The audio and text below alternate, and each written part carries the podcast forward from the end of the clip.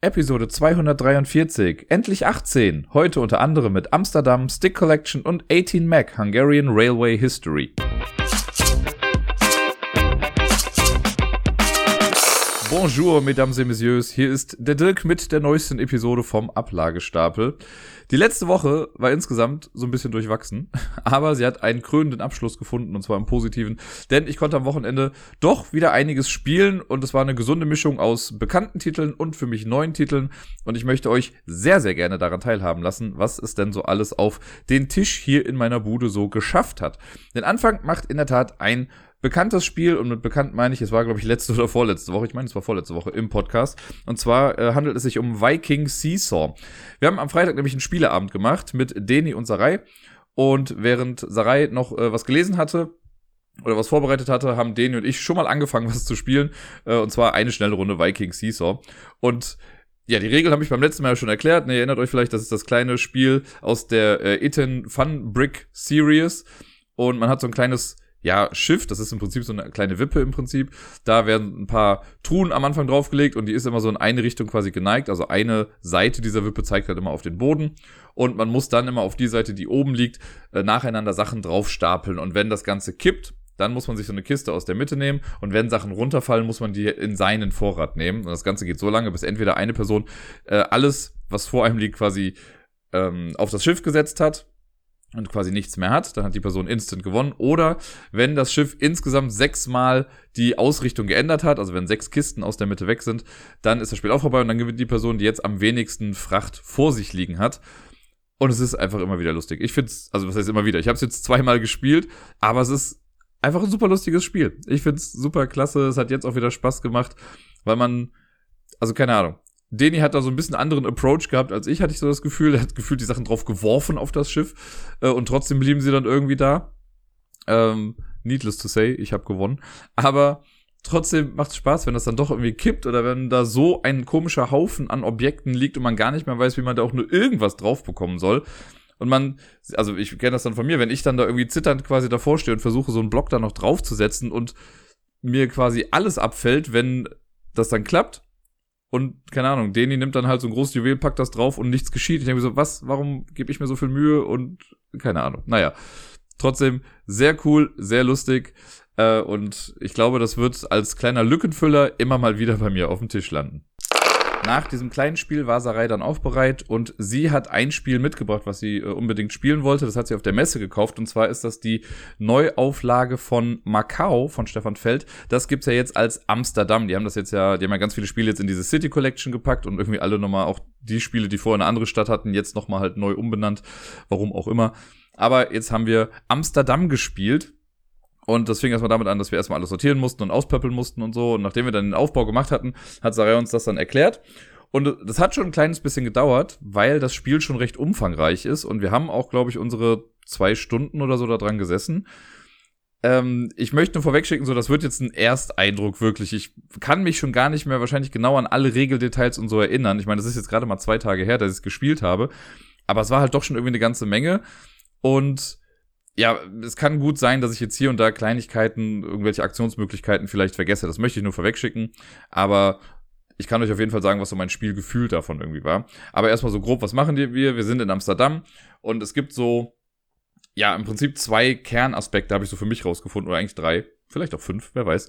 Ähm, der, der Kern des Spiels ist im Prinzip, zu Beginn jeder Runde werden ein paar Karten aufgedeckt. Das ist je nach Anzahl der Mitspielenden so ein bisschen anders.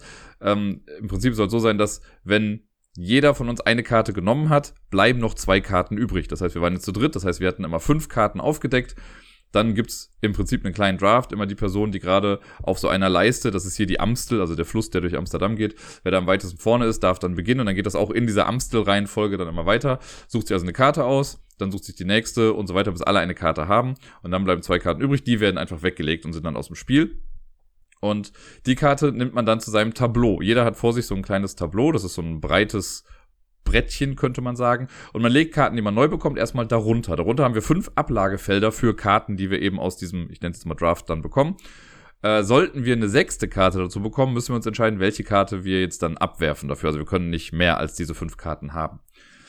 Im Spiel wird es dann so sein, dass wir versuchen, diese Karten von unter unserem Brett oben aufs Brett zu bekommen. Das heißt, man aktiviert diese Karten. Auf den Karten selber stehen immer Kosten drauf. Das sind Würfelfarben. Davon braucht man dann äh, bestimmte, also halt so kleine Holzwürfelchen sind das. Die sammelt man im Verlauf des Spiels. Und wenn man genug von diesen Würfeln hat, dann kann man sagen, gut, ich gebe jetzt die Würfel aus und aktiviere die Karte, pack die dann nach oben drüber und kann diese Karte dann noch aktiv nutzen. Das ist doppelt sinnvoll, weil zum einen, wie gerade gesagt, aktivieren wir die Karte und können den Effekt nutzen, was natürlich gut für uns ist im besten Fall. Und es, ähm, man hat noch den großen Vorteil, dass man dadurch dann einer Strafe entgeht. Denn wenn man am Ende des Spiels noch Karten unter seinem Tableau hat, kriegt man dafür Strafpunkte oder so einen Strafmarker. Und je mehr Strafmarker man hat, desto mehr Minuspunkte bekommt man dann. Das heißt, es ist im eigenen Interesse, sich immer Karten zu nehmen, die man auch im besten Fall dann erfüllen kann und nach oben schieben kann, damit man eben nicht so viele Strafpunkte am Ende bekommt.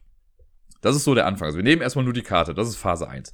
In Phase 2 geht's dann an um diese kleinen Holzwürfelchen. Und das ist ein sehr cooler Mechanismus in diesem Spiel. Den kannte ich bisher so noch nicht. Und ich kann verstehen, dass sie das alleine deswegen vielleicht nochmal neu aufgelegt haben. Und es wundert mich, also ich habe bewusst könnte ich jetzt nicht sagen, dass ich das nochmal in irgendwelchen anderen Spielen gesehen habe bisher. Äh, aber das könnt ihr mir gerne sagen, falls es das noch irgendwo anders gibt oder so ähnlich. Mir hat auf jeden Fall sehr viel Spaß gemacht. Und zwar hat jeder vor sich so ein kleines Rad liegen, äh, das sechs, nee, es hat sieben Abschnitte, glaube ich, wenn mich nicht alles täuscht. Das müssten eigentlich sieben sein. Davon sind sechs mit den Würfelzahlen von eins bis sechs ähm, segmentiert und einer ist quasi der Ausgang. Das heißt, äh, eigentlich hat dieses Rad, was man so vor sich hat, hat so einen Rand, aber an einer Stelle ist das offen und ein Bereich kann dann quasi immer auslaufen irgendwie. Äh, und dann werden, also es gibt sechs verschiedene Würfelfarben. Das ist jetzt gefährliches Halbwissen, aber ich meine, das sind sechs verschiedene Würfelfarben. Und dazu gibt's auch nochmal sechs normale sechsseitige Würfel, also mit Zahlen drauf. Die werden dann alle gewürfelt, werden zu den entsprechenden Farben zugeordnet. Und jetzt darf sich jeder aus dieser also aus diesem, aus dem jetzigen Ergebnis, zwei Farben aussuchen. Und das ist dann wie folgt angenommen, man hat jetzt die pinken Würfel und da wurde eine 3 für gewürfelt. Das heißt, okay, wenn ich jetzt mich für pink entscheide, darf ich mir drei pinke Würfel nehmen, muss die in meinem Rad, was ich habe, in das Segment mit der 3 reinlegen. Was im Endeffekt bedeutet, ich bekomme diese Würfel erst in drei Runden. Heißt also auch, wenn ich jetzt schwarze Würfel nehme, wo eine 6 zugeordnet wurde, kriege ich sechs von den Würfeln, was gut ist, weil mehr Würfel sind tendenziell immer super. Dann habe ich sechs Würfel, kriegt die aber halt auch erst in mein Segment mit der sechs und ich krieg sie erst in sechs Runden. Und auch da wieder andersrum, wenn ich jetzt eine Eins nehme, kriege ich den sofort diese Runde schon. Also, okay, ich krieg's dann fünf Runden. Das ist eigentlich immer im Prinzip, die Würfelzahl minus eins ist die Anzahl der Runden, die man braucht, um es zu bekommen. Würfel mit der Eins kriegt man dann sofort, denn äh, man legt dann den einen Würfel, den ich dann bekomme, und es müssen auch immer zwei unterschiedliche Farben sein. Ich könnte jetzt nicht sagen, okay, Orange hat eine Eins, dann nehme ich mir zweimal Orange. Nein, es müssen zwei unterschiedliche Farben sein. Das heißt, ich nehme mir dann, angenommen jetzt einen auf jeden Fall mit der 1, pack den in mein Einerfeld rein. Wenn ich fertig bin mit meiner Auswahl, dann drehe ich dieses Rad um ein Segment weiter, so dass das, was vorher auf der 1 war, jetzt in diesen freien Bereich reinkommt und was vorher in der 6 war, geht halt auf die 5 und so weiter und so fort. Und alles, was jetzt in diesem freien Bereich ist, kriege ich dann sofort. Und da muss man halt gucken, okay, möchte ich jetzt eine Langzeitplanung machen und pack einfach ganz viel in die hinteren rein, weil ich da halt viele Würfel bekomme. Oder gucke ich vielleicht, dass ich auch was in die kleineren Bereiche reinpacke, damit ich überhaupt was zu tun habe. Das ist nämlich auch hier so, wenn wir einen Bereich äh, aktivieren, also wenn ich jetzt gedreht habe und die Würfel kommen raus und da sind gar keine Würfel drin, es kann ja auch sein, dass ich jetzt was freigedreht habe, wo nichts drin ist, dann bekomme ich auch so einen Strafmarker, von dem ich eben schon mal erzählt habe. Das heißt, es ist im eigenen Interesse, in jedem Bereich irgendwie immer so ein bisschen was drin zu haben. Und dieser Mechanismus ist verdammt cool und macht Spaß, weil der für mich so für zwei Sachen irgendwie sorgt. Also zum einen hat man, also kann man halt gut vorausplanen. Man kann natürlich auch versuchen, so ein bisschen aus dem Bauch rauszuspielen und jede Runde so ein kleines bisschen was zu machen. Oder halt minimalst irgendwie was zu machen, aber dann hat man immer was zu tun. Oder was heißt oder, aber das ist eigentlich so beides. Äh, du hast halt auch dann immer so Züge, die halt riesengroß sind. Also ich weiß nicht, ich glaube, wir hatten alle drei jeweils so zwei oder drei Züge, wo wir dann auf einmal an die 20 Würfel hatten, weil wir die im Laufe dieses Rads dann immer da angehäuft haben oder 15 Würfel meinetwegen. Und dann kannst du halt auf einmal richtig loslegen. Ich hatte, glaube ich, in meinem Spiel wirklich, ich hatte zweieinhalb große Züge. Also zwei Züge, wo ich wirklich viel gemacht habe, wo ich dann ganz viele Würfel gemacht habe und viel versucht habe zu managen. In denen dazwischen war so ein bisschen Bookkeeping, dass ich geguckt habe, okay, jetzt mal hier zwei, drei Würfel und mach dann damit was und hier eine Kleinigkeit. Aber es war immer darauf abgezielt, dass ich dann diese großen Züge mache. Und ich hatte dann noch Glück, dass ich in der letzten Runde halt noch ein kleines bisschen vervollständigen konnte. Aber das war jetzt auch nicht mehr so ein Riesenzug, den wir hatten. Äh, und das, das ist so ein schönes App and Flow, könnte man sagen. Weil es war dann auch, ich glaube, wir hatten das einmal so, dass wir alle in einem bestimmten Zug eine große Runde hatten. Aber es kann dann auch mal sein, dass ich zwar einen langen Zug habe, dann haben die anderen beiden aber halt einen kurzen Zug oder eben andersrum. Und das finde ich ganz cool. Und es ist, glaube ich, in dem Spiel auch wichtig, dass nicht jeder Zug so ein Brecherzug ist, sondern dass das so mal mehr ist und mal weniger. Das hat mir auf jeden Fall, also dieser Mechanismus mit dem Rad, der ist aber genial. Der ist cool. Der ist, ich möchte das Spiel allein deswegen direkt nochmal spielen, am liebsten. So, und danach, wenn wir das gemacht haben, das sind ja im Prinzip, sage ich mal, auch noch so ein paar Buchhaltungsphasen. Ne? Also man nimmt sich eine Karte, man guckt, welche Würfel man hat und schafft sich diese Würfel dann frei. Und dann kommt es in die Hauptphase, in der wir dann unsere Aktion machen. Das machen wir dann in dieser Amstel-Reihenfolge auch schon wieder. Also wer am weitesten vorne ist, darf dann eben beginnen. Und dann kann man mit seinen Würfeln halt viele Aktionen machen. Und das ist jetzt das, wo ich eben meinte, okay, ich werde mit Sicherheit safe irgendwas vergessen. Vielleicht doch nicht, aber keine Ahnung. Ich habe jetzt gerade auf Anhieb nicht mehr alles im Kopf. Aber es gibt so ein paar Bereiche. Man kann zum Beispiel ähm, sich Waren aus Amsterdam holen. Man sieht so einen kleinen äh, Stadtplan da drauf, der ist unterteilt in verschiedene Bereiche. Und diese Bereiche sind dann auch den verschiedenen Würfelfarben zugesprochen. Also es gibt den schwarzen Bereich, den orangenen Bereich, den pinken Bereich und so. Äh, die sind immer zusammenhängend. Und auf jedem kleinen Abschnitt in einem Bereich liegt eine Ware. Es gibt neun verschiedene Waren. Die werden am Anfang zufällig auf diese Sachen verteilt. Und daneben steht dann immer halt die Farbe zu, äh, aus, aus dem Bereich und eine Anzahl an Würfeln. Es gibt zum Beispiel dann ein Feld, da steht dann drauf zwei schwarze Würfel.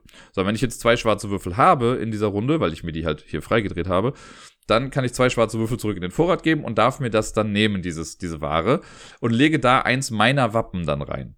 Das ist dann Wappen in meiner Farbe. Das ist nachher wichtig, weil es da nochmal so ein Majority-Scoring gibt. Äh, und so ein kleines bisschen Area Control ist quasi auch damit drin.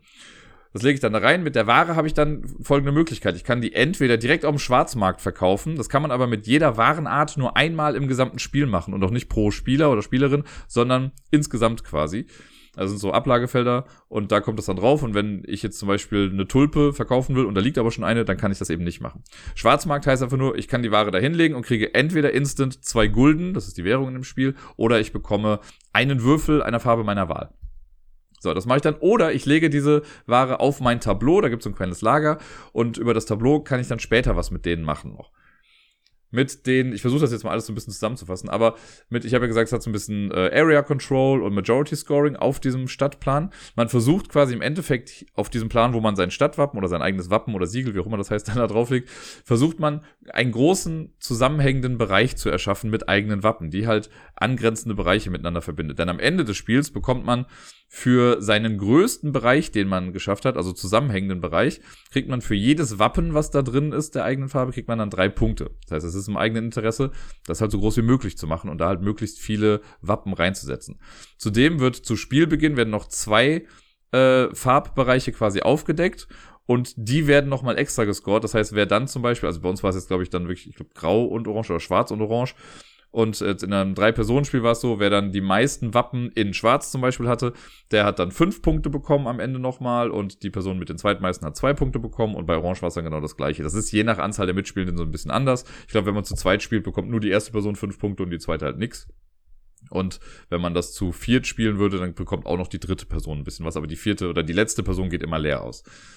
Das macht man quasi da. Das ist da schon mal irgendwie wichtig. Also man braucht Würfel, um sich die Waren dort zu nehmen und seine Wappen draufzulegen, um im Endgame-Scoring da halt ein bisschen was zu bekommen und eben halt auch an diese Waren ranzukommen.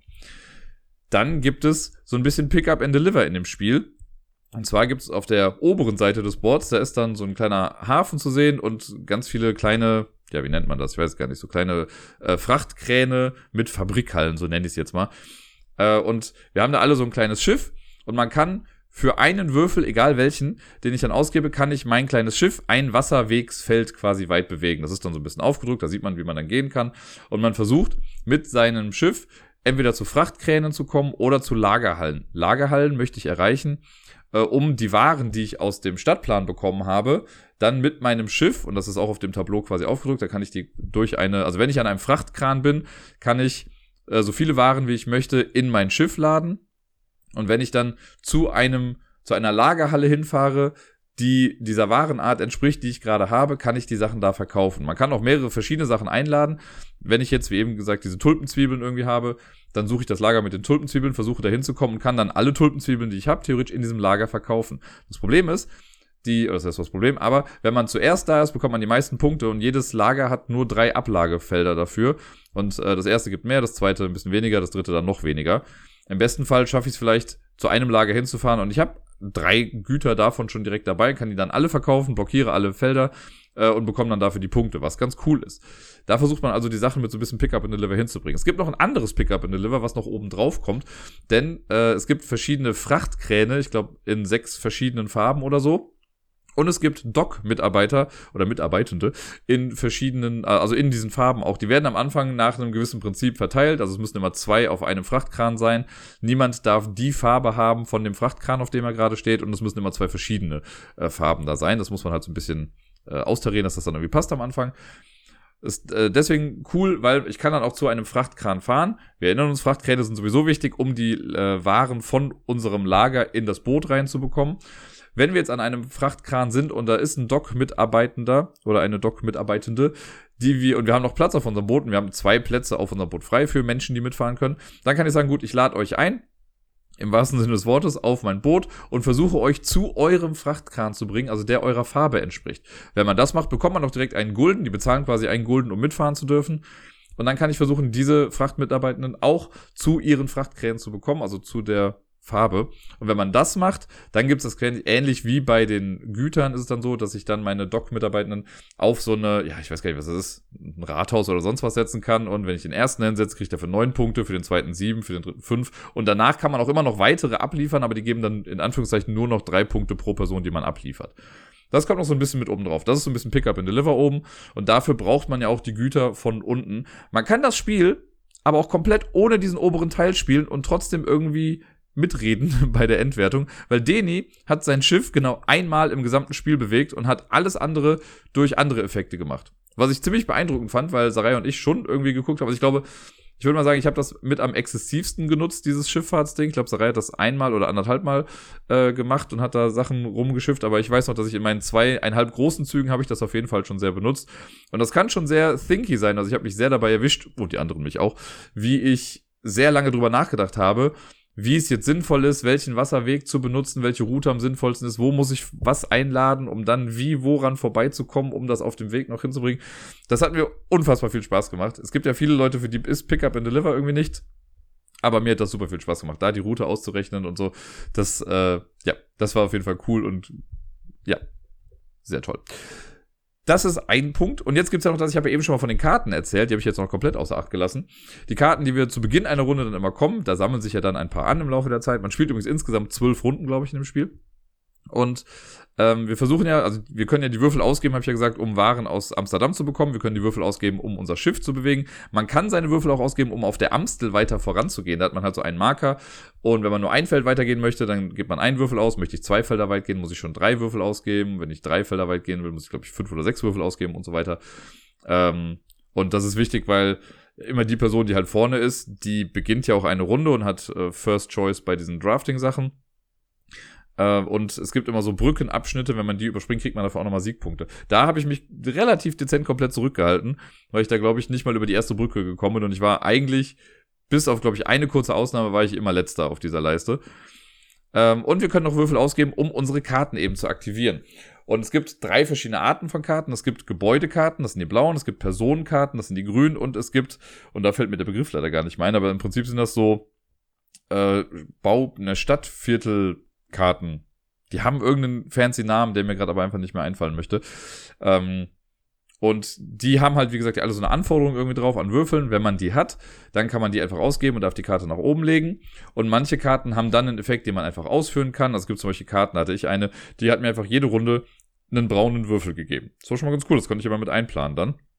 Oder ich hatte eine Karte, die gesagt hat, wenn ich einen pinken Würfel ausgebe, kriege ich einen Siegpunkt und eine Münze. Und so hat man halt versucht, so eine kleine Engine aufzubauen. So ich wusste, okay, ich krieg da den braunen Würfel, den kann ich hierfür ausgeben, um dann vielleicht einen pinken Würfel zu bekommen. Den pinken Würfel kann ich dann dafür ausgeben. Durch die Münze kann ich mir was anderes wieder kaufen. Dann gibt es so Sachen wie, wenn du Aktion XY machst, dann musst du vielleicht was weniger bezahlen. Dann hatte ich noch eine Person, die gesagt hat, immer wenn ich mein Boot äh, um mindestens zwei Felder weit bewege in einem Zug, kriege ich auch nochmal einen Siegpunkt. Und also schöne Sachen, die gut ineinander greifen. Das hat also auch das hat Spaß gemacht. Das war so dieses Engine-Building dann in dem Spiel. Und da kommen halt auch immer mehr mit dazu. Also gerade am Anfang hat man jetzt nicht so ultra viel zu tun. Also man startet mit so ein paar Ressourcen, aber echt nicht viele. Das heißt, die ersten zwei, drei Züge sind jetzt noch ein bisschen äh, langsam. Aber im besten Fall haben wir halt am Ende des Spiels in der letzten Runde halt schon so unsere 10 bis 12 Karten vor uns liegen. Und die versucht man ja irgendwie alle zu aktivieren. Da gibt's so kleine Mühlen-Token, die legt man dann immer drauf, wenn man eine Karte aktiviert hat, um die Übersicht nicht zu verlieren.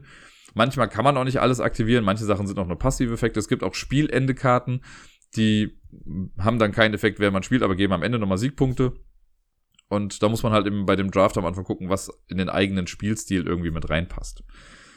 Ja, und ich glaube fast, dass das so grob irgendwie alles ist. Am Ende gibt's dann halt auch so ein bisschen nochmal Bookkeeping, dann wird die nächste Runde eingeläutet, Würfel werden nochmal runtergenommen. Äh, es wird so ein, es gibt noch so ein Marktplättchen, genau. Es gibt immer eine Sache, wo man noch Geld ausgeben kann und nochmal für extra Siegpunkte, das ist der Markt. Äh, das habe ich jetzt eben noch nicht erwähnt. Da kommt dann neues Plättchen drauf, jede Runde. Und ansonsten ist bei den Runden noch zu beachten, in den ersten sechs Runden ist es so, wenn man das irgendwie schaffen sollte, wir haben lange drüber nachgedacht, unserer Reihe ist es dann irgendwie noch spät in der Nacht eingefallen, wie es denn geht, äh, wenn man es schaffen sollte, in der allerersten Runde des Spiels schon ein, eine Ware zu einem Lagerhaus zu bringen, dann kriegt man zum Beispiel halt so einen Schnelligkeitsbonus für eine schnelle Lieferung. Das sind irgendwie plus sieben Punkte. Und in den ersten sechs Runden gibt's dafür halt immer noch diese Bonuspunkte. Das habe ich, glaube ich, dann, weil ich in Runde drei oder vier halt schon was abgeliefert habe, habe ich dann auch diese Bonuspunkte noch bekommen. Und später hinten raus, weil ich habe ja gesagt, das Spiel geht nur zwölf Runden, jetzt wäre es ja relativ dämlich, wenn wir in Runde zehn sind und ich nehme mir einen Würfel, also nehme mir bei dieser Auswahl mit den kleinen Würfeln, äh, irgendeine Farbe, der eine sechs zugeordnet wurde. Das heißt, ich würde ja dann in fünf Runden die Dinger bekommen, aber wir spielen ja gar nicht mehr fünf Runden. Und deswegen fängt das dann ab der Mitte des Spiels so an, dass zuerst alle Sechser, die gewürfelt werden, auch immer direkt auf eine Eins gedreht werden. Dann in der nächsten Runde werden alle Fünfer und Sechser auf eine Eins gedreht, dann vier, fünf, sechs und so, bis in der letzten Runde quasi nur noch ja, nur noch Einser da sind. Man kriegt dann nur noch einen Würfel, da muss man gucken, wo man bleibt. Und ja, das äh, wird da quasi festgelegt auf dieser Rundenanzeige. Und beim Spielende habe ich ja schon gesagt, wenn dann die zwölfte Runde rum ist, dann gibt's nochmal das Endscoring. Das heißt, man kriegt Punkte für äh, diese Majority auf, in Amsterdam, ne, also der größte Bereich, jeweils drei pro Wappen. Es gibt für die besonders gewerteten Farben in Amsterdam nochmal dann die Mehrheitswertung, das habe ich eben auch erzählt. Dann gibt es Punkte für Spielendekarten, die ich habe. Und es gibt, keine Ahnung, noch für irgendwelche anderen Sachen Punkte. Mir fällt gerade noch äh, nicht mehr ein, was sonst noch. Also für manche Karten, wie gesagt. Also und für restliches Material, was ich noch habe, kann es dann auch Sachen geben. Ich glaube, für jeweils zwei restliche Güter, Doc-Mitarbeitende, Gulden und ich weiß nicht, Schweinenasen. Keine Ahnung, ich weiß nicht mehr, was da drin ist, aber für irgendwas gibt es da noch Punkte. Dann das rechnet man dann alles zusammen, wer die meisten Punkte hat, gewinnt dann. Und bei uns ist es hinten sehr knapp gewesen und vorne recht eindeutig, weil Sarai hat uns auf jeden Fall hart besiegt mit, ich glaube, circa 20 Punkten Vorsprung. Und Deni und ich waren aber echt knapp dran. Äh, wir haben bei uns mal nur zwei Punkte Unterschied. Das fand ich mega spannend. Weil, wie gesagt, Deni hat sich halt absolut nicht auf diese Schifffahrt konzentriert. Der hat andere Sachen gemacht und hat dadurch gut Punkte gemacht im Laufe des Spiels. Der hat halt ganz oft diesen Markt benutzt und am Ende gab es halt auch sowas wie, okay, zahl sechs Münzen und dann kriegst du 15 Siegpunkte. Und ich hatte in meinem Leben nicht 15 Münzen, oder sechs Münzen, meine ich, ähm, und konnte das halt nie so oft nutzen wie er. Aber dadurch habe ich halt, also dafür habe ich dann in der, in der Schifffahrt meine Punkte dann irgendwie gemacht. Das äh, war sehr cool. Und ja, wie gesagt, sehr knapp. Also ich habe dann, glaube ich, 122 Punkte gehabt und er 120. Ähm, das war spaßig. Ja, ich habe ja schon gesagt, das Spiel hat mir echt Spaß gemacht. Es hat einen guten, sehr, sehr guten Eindruck hinterlassen. Es ist unfassbar viel Material. Und ja, da sind ja auch wieder so ein paar Module drin. Vielleicht kann man die irgendwann mal noch mit reinnehmen für nochmal so ein Spiel. Ich wüsste, also ich könnte mir auch gut vorstellen, dass das zu zweit einfach gut funktioniert, wobei ich mir dann vorstelle, vielleicht ist dann der Part in Amsterdam selbst ein bisschen, ich will nicht sagen langweiliger, aber halt nicht so eng. Zu dritt war es jetzt schon ganz gut, da musste man schon gucken, ob man, dass man seine äh, Wappen dahin setzt, wo es irgendwie gut passt. Wir mussten immer mal wieder ins äh, Glossar reingucken, weil äh, die ganzen K Personenkarten oder die Gebäudekarten, die sind im Prinzip unique. Also die haben alle eine eigenständige Fähigkeit. Manche wiederholen sich halt so ein kleines bisschen. Ne? Also es gibt dann das Gebäude, wo du einen braunen Würfel bekommst, es gibt auch das Gebäude, wo du einen pinken Würfel bekommst und so weiter. Aber trotzdem gibt es eine gute Übersicht, wo man immer noch mal nachlesen kann, was jetzt genau der Effekt einer Person oder einem, von einem Gebäude ist. Und das äh, versucht man ja am besten dann irgendwie einzubringen, dass, weil das jetzt für uns alle das erste Spiel war, beziehungsweise Sarai hatte damals schon Macau gespielt und deswegen wollte sie es ja jetzt dann auch nochmal haben äh, in der Neuauflage aber selbst wenn man das damals gespielt hat, wird man sich ja jetzt auch nicht mehr an alles erinnern, was da drin steht. Deswegen war das schon ganz gut. Ich glaube, wenn man das Spiel häufiger spielen würde, dann ist auch die Ikonografie nochmal ein bisschen klarer. Und es wirkt am Anfang echt auch ein bisschen überladen. Man braucht schon echt gut Platz auf dem Tisch für das ganze Spiel. Aber es hat irgendwie alles seinen Sinn und es passt irgendwie alles. Ich habe hier und da, dachte ich, bei so ein paar farblichen Entscheidungen war ich nicht so ganz happy. Und ich glaube, so ein Board war, das hätten auch Schälchen sein können, das hätte kein Board sein müssen.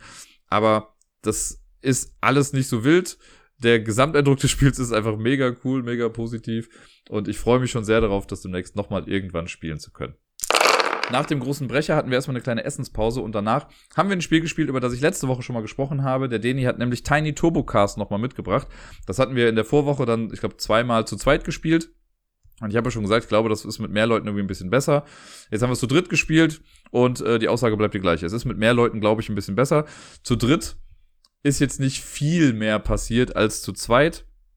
Äh, natürlich durch verschiedenste Effekte irgendwie, durch die einzelnen Autos ist irgendwie ein bisschen was passiert, aber ich hatte jetzt nicht das Gefühl, dass mich das irgendwie mehr beeinflusst hat, dass jetzt noch eine Person extra irgendwie mitgerannt ist im Spiel oder mitgefahren ist in dem Spiel.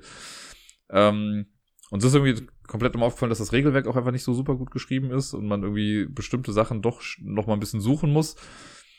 Es war okay. Wir haben jetzt eine Runde gespielt und damit hatte sich das Ganze dann auch schon irgendwie. Wenn ihr ein bisschen detaillierteren Einblick in das Spiel haben möchtet, müsstet ihr euch die Folge von letzter Woche nochmal anhören.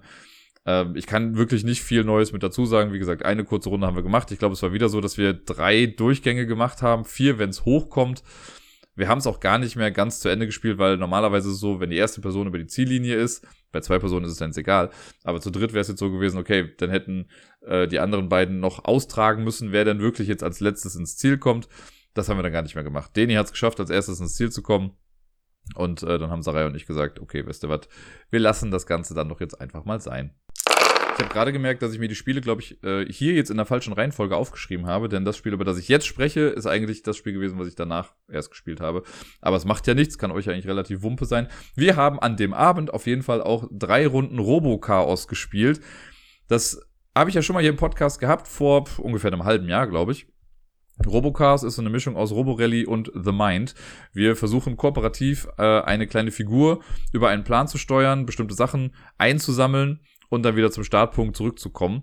Und der Clou an der Sache ist, man macht das alles über Karten. Die Karten legt man aber verdeckt hin und man darf nicht miteinander reden. Man muss so eine äh, Linie quasi programmieren. Und die Karten, wie gesagt, legen immer verdeckt da. Jeder muss mindestens eine Karte spielen und es müssen insgesamt mindestens fünf Karten sein, die am Ende da liegen. Und man sieht nur anhand der Rückseiten, was man so für Karten quasi im Prinzip legen könnte oder was das sein kann. Also es gibt Karten, die sagen, geh nach vorne oder geh zurück. Und das ist auf den Karten auch zu sehen, dass das halt eine äh, ich sag mal, Bewegungskarte ist. Man weiß aber nicht, was für eine. Also wenn ich jetzt eine Karte verdeckt hinlege und du siehst, okay, da ist ein Pfeil drauf, das heißt, du fährst nach vorne oder nach hinten, du weißt aber nicht, wie oft fahre ich jetzt nach vorne, also fahre ich jetzt dreimal nach vorne oder nur einmal. Und das gleiche mit den Drehkarten. Es gibt halt Karten, die drehen mich nach links, es gibt Karten, die drehen mich nach rechts und es gibt Karten, die drehen mich um 180 Grad. Das siehst du aber nicht anhand der Rückseite. Das heißt, wenn ich die Karte hinlege, dann weißt du nur, ja, der dreht sich. Aber wie dreht er sich? Und das hat diesen netten Effekt, dass man, man spielt zwar kooperativ, aber manchmal möchte man halt doch irgendwie schneller sein als die anderen. Und das habe ich jetzt, also es war das erste Mal, dass wir das zu dritt gespielt hatten. Bisher habe ich das ja nur mit Sarai gespielt. Jetzt war Deni noch mit dabei. Und das war dann oft so, dann hat irgendwie einer eine Karte gespielt und dann hat jemand anders direkt drei Karten am Stück irgendwie gespielt. Und man dachte so, hey, mach doch mal langsam. So, ich weiß gar nicht, was gerade abgeht. Und dann musste er versuchen rauszufinden, okay, was ist denn da jetzt eigentlich genau geschehen? Weil manchmal, also man, es spielen ja alle mit dem besten Wissen und Gewissen irgendwie ihre Karten da aus und haben die besten Intentionen. Und trotzdem denkt man sich dann manchmal, was machst du da für einen Quatsch? Oder wenn jetzt jemand so einen Stunt macht wie, okay, vielleicht will ich einfach nur ein Feld nach vorne gehen, mich nach rechts drehen und noch ein Feld nach vorne gehen, weil ich um eine Ecke muss. Und das ist mein Plan, das zu tun. Aber jemand anders spielt dann, okay, ich gehe eins nach vorne, drehe mich eins nach links und fahre dann ein Feld zurück.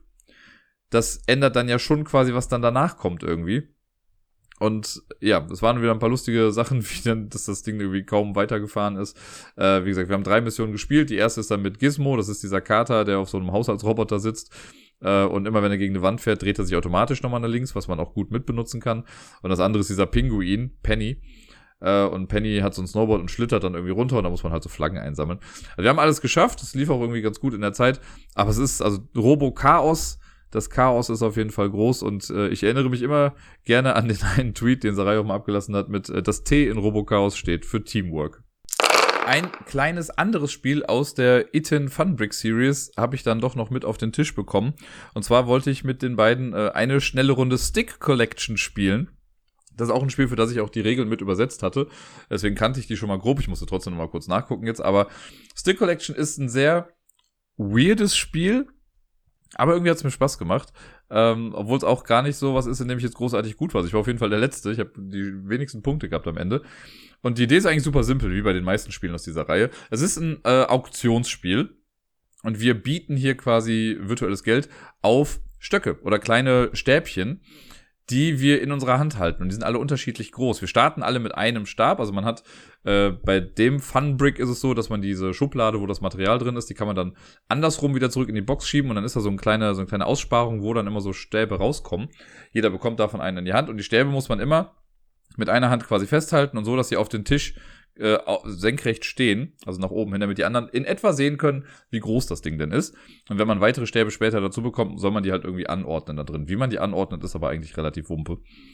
Und dann wird jede Runde von einer Person, ähm, ich glaube, bei dem Fall, die, die Person, die die erste Runde beginnt, ist die Person, die zuletzt ein Lineal benutzt hat. Und dann zieht man quasi einen weiteren Stab raus. In der Mitte ist so ein kleiner Stickstand. Da kommt dann dieser Stab rein. Dieser Stand in der Mitte soll von allen in etwa gleich weit weg sein. In den Regeln steht, glaube ich, circa 30 Zentimeter. So, und der steht halt so ein bisschen schief da drin, weil er sich halt so quasi gegen diesen Stickstand lehnt. Und wir versuchen jetzt Geld drauf zu bieten, das zu bekommen. Wir starten, glaube ich, mit 50 Geldeinheiten. Das ist, wird auf so einem Board getrackt. Das finde ich immer ganz cool eigentlich. Man hat jetzt nicht Geld, was man wirklich irgendwie weglegen muss, sondern das ist alles auf einem Board. Und dann gibt's eine Auktion. Und die Person, die halt eben die Runde beginnt, fängt dann an. Man kann ein Gebot sagen zwischen 1 und 10 oder man passt einfach. Wenn man passt, ist man komplett für die Runde raus. Äh, und ansonsten geht es halt darum, wer das höchste Gebot abgibt.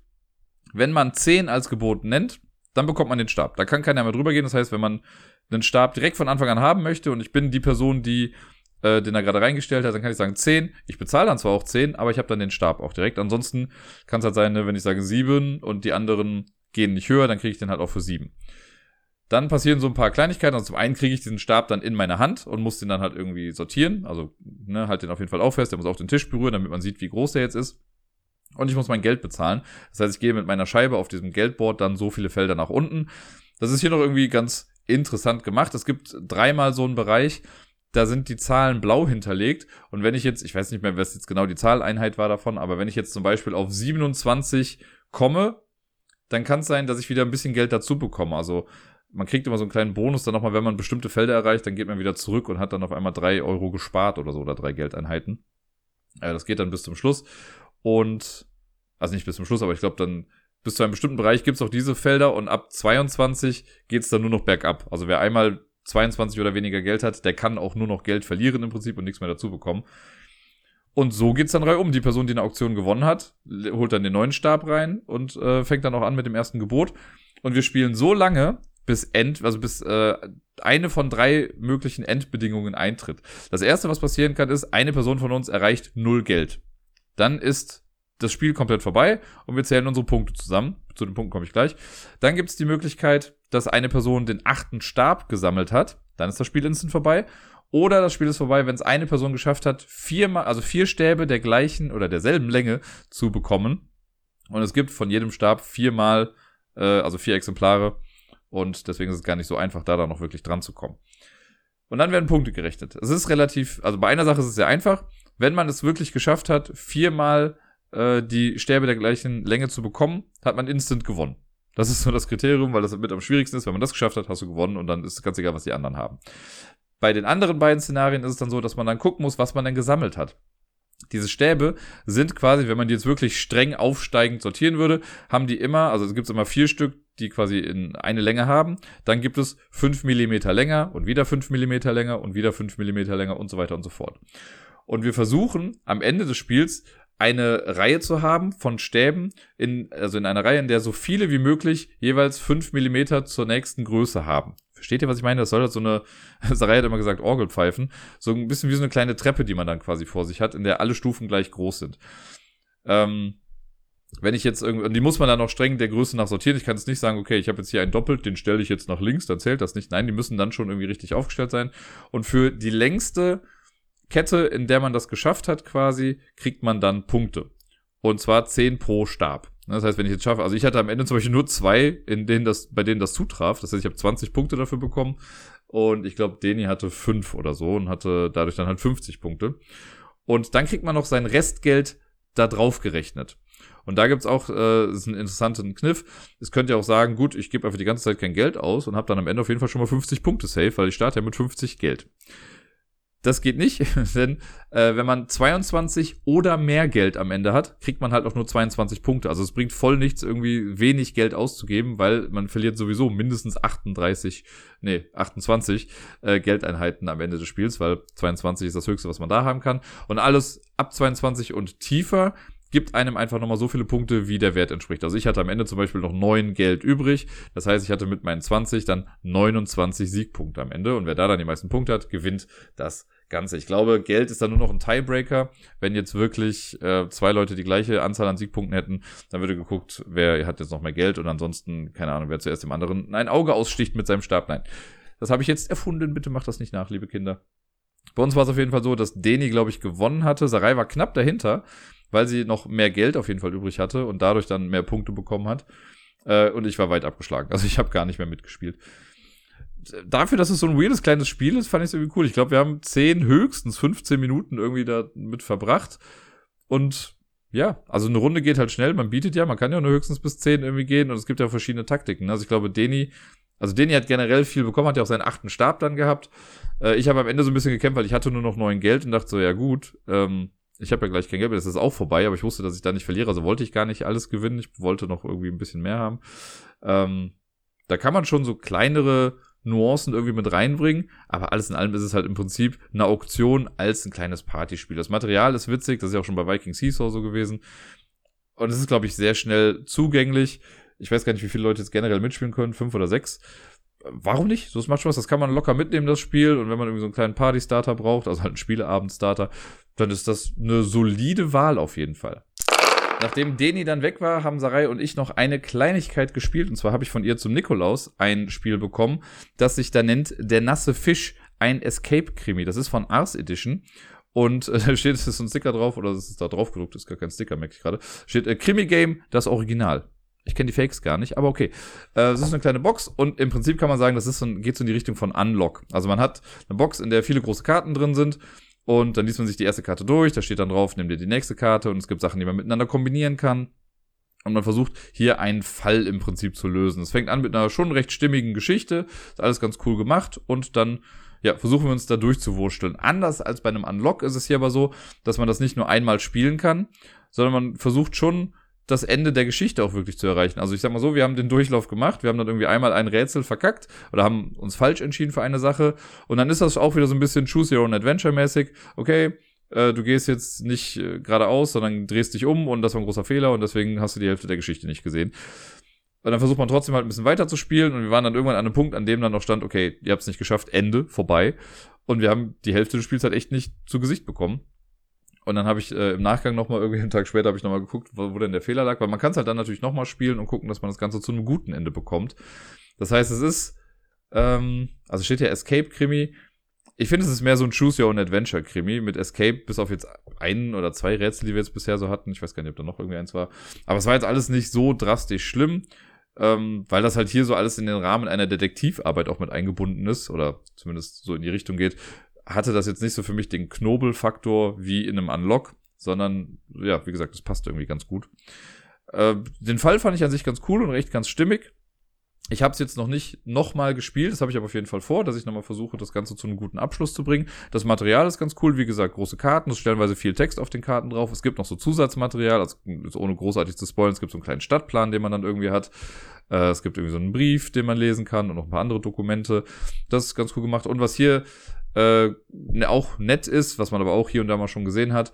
Äh, hin und wieder muss man Gegenstände miteinander kombinieren und dann ist es so, ich habe schon wieder vergessen, wo es dann noch so der Fall war. Äh, aber wenn man dann irgendwie zwei Gegenstände mit, miteinander kombinieren möchte, dann packt man die Zahlen davon aneinander, muss die niedrigste immer nach vorne packen, dann kriegt man irgendwie einen vierstelligen Code und den kann man dann in so einem Begleit-Code-Heft lesen. Ach, bei ähm, hier Adventure Stories, Adventure Games von Cosmos, da ist das irgendwie so. Äh, auch so, da hat man ja auch so ein Codeheft dann, dass man, wo man nachlesen kann. Das ist hier quasi auch so, also dass man ein bisschen auch rumprobieren kann. Bei manchen Einträgen steht auch so, das ergibt jetzt nicht sonderlich viel Sinn. Und genau, dann liest man halt da weiter, wie es in der Geschichte, was in der Geschichte passiert, kriegt er wieder eine Karte genannt, die man aufdecken kann und versucht eben diesen Fall abzuschließen. Es geht hier so ein bisschen darum, dass wir erpresst werden, etwas für jemanden zu besorgen und wenn wir das nicht machen, dann wird er uns was Größeres anhängen äh, und wir wollen halt unseren Kopf aus der Schlinge ziehen. Wie gesagt, ganz cool vom Material, macht irgendwie Spaß. Ich muss sagen, es ist halt leider, das war jetzt bei den letzten, äh, mit dem eingeschlossen, die letzten drei Choose Your Own Adventure Sachen wieder dieses, warum ist es auf Karten und nicht in einem Buch und so. Ich meine, ich fand es jetzt zu zweit, war es dann ganz nett natürlich, dass wir Karten hatten, weil wir hier und da was aufteilen konnten. Äh, aber natürlich, ja, suchst du dir trotzdem dann die Karten raus, deckst die wieder auf. Und hier ist halt auch so das Gefühl, nach jeder Karte gesagt wird, ja, werf die anderen Karten ab, die du bisher hattest. Also wir hatten jetzt selten viele Karten irgendwie ausliegen. Gerade da hätte man es ja erst recht irgendwie als Buchform machen können. Aber es macht Spaß und ich habe wirklich Bock, äh, das jetzt nochmal zu schaffen, das Ganze. Das heißt, äh, Motivation ist auf jeden Fall gegeben. Es steht drauf, dass es 45 äh, bis 90 Minuten dauert. Wir haben dann so ein bisschen gewitzelt und meinten am Anfang so, ja, safe machen wir das in 45 Minuten. Und dann waren wir, glaube ich, ja noch schneller fertig, weil wir einfach verkackt haben, weil wir es einfach nicht so gut gemacht haben. Es hat einen Schwierigkeitsgrad von 4 von 5. Das heißt, ich weiß gar nicht, ob es davon jetzt wirklich noch mehrere gibt. Äh, ich hatte mal kurz auf der Seite geguckt. Und es gibt auf jeden Fall noch generell mehr Krimi-Spiele irgendwie davon. Aber ob die jetzt alle mit dem gleichen System funktionieren, das weiß ich jetzt nicht. Das gibt's auch nicht bei Boardgame Geek. Das habe ich da zumindest nicht gefunden. Deswegen konnte ich das gar nicht richtig loggen. Aber äh, ja, der nasse Fisch äh, ein Escape-Krimi von Volker Kutscher, erschienen bei Ars Edition. Kann ich auf jeden Fall empfehlen. Sieht super wertig aus, habe ich ja gesagt. Es macht Spaß. Die Karten haben, fühlen sich gut in der Hand an. Die Texte sind toll geschrieben. Ich habe bisher nur einen Rechtschreibfehler entdeckt. Äh, und ja, mal gucken, was da noch so alles auf mich zukommt. Ich würde von mir ja behaupten, dass ich spielerisch relativ breit aufgefächert bin. Also es gibt viele Genres, mit denen ich was abgewinnen kann, die ich auch schon ausprobiert habe. Es gibt aber auch welche, in die bin ich noch so gar nicht reingerutscht. Wargames sind zum Beispiel eine so eine Sache. Ich habe, glaube ich, in meinem Leben noch nicht ein richtiges Wargame gespielt. Und ja, ich weiß, Leute sagen, Root ist auch irgendwie ein Wargame. Aber ihr wisst schon, was ich meine. Ich meine diese hässlichen Spiele, diese hässlichen Wargames, die einfach nicht so toll aussehen, wo man tausend Counter hat und irgendwelche Battles dann irgendwie nachspielt. Da habe ich auch nicht so die große Motivation. Und ähnlich hat es sich eine ganze Weile mit 18xx-Spielen verhalten. Ne, oder 18er, wie man ja immer so schön sagt. Ich wusste, sie existieren, aber ich hatte damit nie irgendwelche Berührungen und hatte auch nicht so den großen Anreiz, das mal auszuprobieren. Das liegt auch so ein bisschen daran, dass die auf den ersten, zweiten und auch wahrscheinlich bis zum 37. Blick erstmal nicht so super ansprechend aussehen. Ne, die haben sich ja gefühlt, seitdem sie entwickelt wurden, und man, die sehen halt auch einfach so aus, als kämen sie aus dem 18. Jahrhundert oder aus dem 19. Jahrhundert dann. Ähm, da hat sich grafisch nicht allzu viel getan. Und ich wusste dann irgendwann, okay, es hat was mit Aktien und sowas zu tun. Und da bin ich immer ein bisschen vorsichtig, denn meine erste Berührung mit so einem, ich sag jetzt mal, einem Aktienspiel ist bei 504 gewesen, bei dem äh, Spiele-Experiment von Friedemann Friese, wo man ja so verschiedene Module hatte. Und es gab dann das neunte Modul und das war dann, glaube ich, das Börsenmodul. Und da war es, hat, das, das hat das ganze Spiel auf den Kopf gestellt, wo man dann nicht mehr mit einer Farbe einfach seine Sachen gemacht hat, sondern man konnte dann Anteile in einer Farbe kaufen und wenn man da die Mehrheit hatte, konnte man diese Farbe dann steuern, hat sich dann aber wieder Dividenden auszahlen lassen und was weiß ich nicht alles. Mega komplex, hat aus jedem, aus jeder Welt, in der das drin war, hat das auf jeden Fall mindestens so ein Drei-Stunden-Spiel gemacht. Und das hat mich so ein bisschen abgeschreckt, weil ich gemerkt habe, also zum einen ist nicht so ganz meine Spielwelt und ich muss auch einfach ganz klar sagen, ich habe es zu dem Zeitpunkt noch nicht verstanden. So, ich, keine Ahnung, mein Kopf hat nicht so funktioniert, dass ich dann wusste, okay, oder manchmal fehlt mir dann noch die Lust, mir wirklich auszurechnen, ja, wenn ich jetzt das mache, dann kriege ich hier so viel Geld und wenn ich das verkaufe, habe ich das, kann dafür aber dann das machen.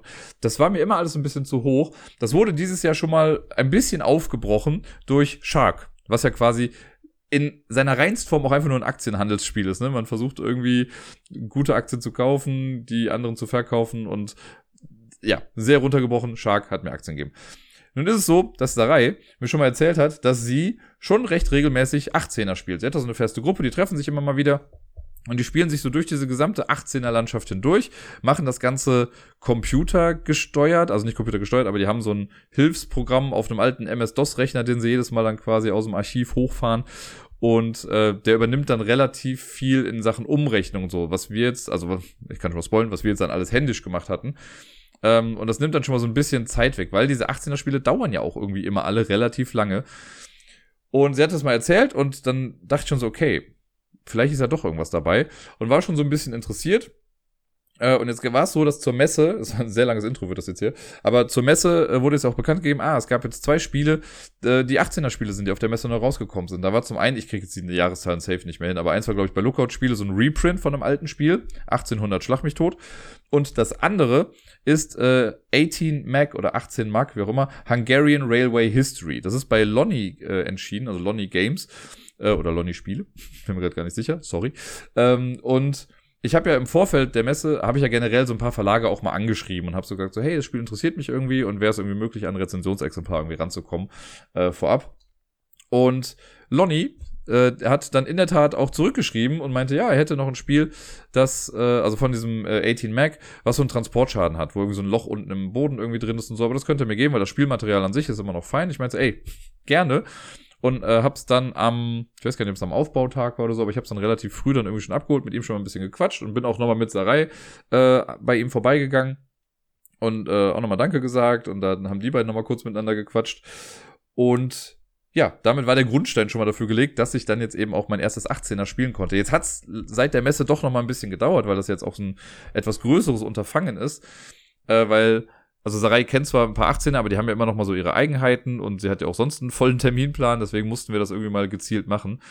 Äh, und das war jetzt dieses Wochenende soweit. Wir haben jetzt gestern Abend, also wir haben ja gerade Sonntag, wir haben Samstagabend, haben wir dann das gespielt. Sie hat es mir mit einer Engelsgeduld erklärt. Ich habe, also es war ja auch nicht großartig komplex, das Ganze, aber man muss ja trotzdem erstmal irgendwie verstehen, was genau da eigentlich gerade alles abgeht. Zudem kommt noch hinzu, dass jetzt auch wieder hier Sachen anders sind als in anderen 18ern. Also ich glaube, keine zwei 18er sind sich irgendwie gleich. Da sind immer so kleine Kniffe mit drin. Wäre ja sonst auch ein bisschen langweilig, wenn das einfach nur eine andere Karte wäre oder sowas. Deswegen haben die alle nochmal so ihre eigene kleine Daseinsberechtigung. Und ich habe es auf jeden Fall gespielt. Der Vorteil hier ist nämlich bei diesem 18 Mac Ding, es gab auch einen extra separaten Spielplan für zwei Personen. Auf dem haben wir dann gespielt. Der ist viel kleiner. Ich habe es äh, gestern glaube ich bei Twitter gepostet und Martina von Fuchs und Bär, die ihr bestimmt kennt, die hat äh, dann runtergeschrieben, aus der ein süßer kleiner Spielplan. Ich habe den anderen ja nur gesehen und schon gesehen, boah, krass, der würde mich, glaube ich, voll erschlagen. Zu zweit war es jetzt ganz cool. Sarai war auch ein bisschen kritisch am Anfang und dachte so, ah, ich weiß gar nicht, ob das jetzt dann irgendwie so cool ist. Aber zu zweit hat es dann doch irgendwie alles gereicht und hat hingehauen. Und ja, damit habe ich jetzt meine erste 18er Partie gespielt. Mir ist durchaus bewusst, dass das noch kein Deep Dive ist und ich habe wahrscheinlich nur an der Oberfläche gekratzt davon. Wahrscheinlich werden sich jetzt, wenn es Zuhörende gibt, die in dieser Welt mehr drin sind, die werden sich jetzt wahrscheinlich mehrfach an den Kopf fassen und sagen, der Typ hat es gar nicht verstanden, was auch gut möglich ist. Habt äh, Nachsehen mit mir. Ich versuche es auch so gut es geht irgendwie wiederzugeben und äh, ja, so auch mal mein Spielgefühl und meinen Eindruck davon natürlich dann auch zu vermitteln. Aber ich kann schon mal vorwegschicken, ich habe Bock noch mal, also entweder das noch mal zu spielen, weil mir das System auch echt sehr Spaß gemacht hat, wie es jetzt da war. Ähm, habe aber auch Bock, die anderen mal irgendwie auszuprobieren. Also was es da noch so für 18er Versionen gibt. Da kann man ja mittlerweile echt viel sich rauspicken. Aber heute geht's dann quasi einmal um 18 Mac, die Hungarian Railway History. Wir spielen in Ungarn äh, im 18. Jahrhundert irgendwann und da geht's halt darum, dass Schienennetzwerke sich langsam bilden pipapo. Das ist ja immer so ein bisschen die Geschichte. Und hier ist es aber schon direkt anders als in anderen 18ern Spielen. Ich muss das, glaube ich, so ein bisschen vergleichen, weil normalerweise ist es ja so, dass es zwar auch so Kleinbahnfirmen gibt, die ähm, am Anfang dann, also so private Bahnnetzwerke sind das dann, die sich dann halt so ein bisschen ausbreiten. Die werden aber dann manchmal von größeren Aktiengesellschaften oder so übernommen und verschwinden dann.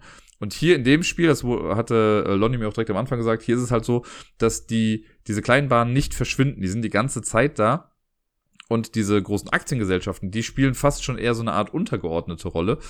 Ähm, und das finde ich einen sehr coolen Kreislauf hier irgendwie, weil man versucht dann, also hier ist es im Zwei-Personen-Spiel ist es so, dass es nur vier große Aktiengesellschaften gibt und diese Aktiengesellschaften, die haben quasi Aktionen mit sich verbunden. Also ich kann mit meiner Kleinbahn, kann ich bestimmte Sachen machen und diese Geschicke dieser Kleinbahn steuern, um damit quasi den großen Aktiengesellschaften Geld zu geben. Das heißt, ich schiebe das von der Kleinbahn in die große Aktiengesellschaft und von den großen Aktiengesellschaften, von denen können wir halt Aktienanteile kaufen und dann werden da, also sobald man zwei, mindestens zwei hat und die anderen noch nicht, dann ist man Direktor von einer Aktiengesellschaft und sonst ist immer der, der die meisten quasi von einer, ähm, von einer Aktiengesellschaft hat, der ist dann der Direktor. Dann kann man da Dividenden auszahlen und versucht da halt irgendwie den Aktienpreis irgendwie dann hochzutreiben oder so, damit diese Aktien, die man dann halt hat im Laufe des Spiels, dass die am Ende des Spiels richtig viel Geld wert sind.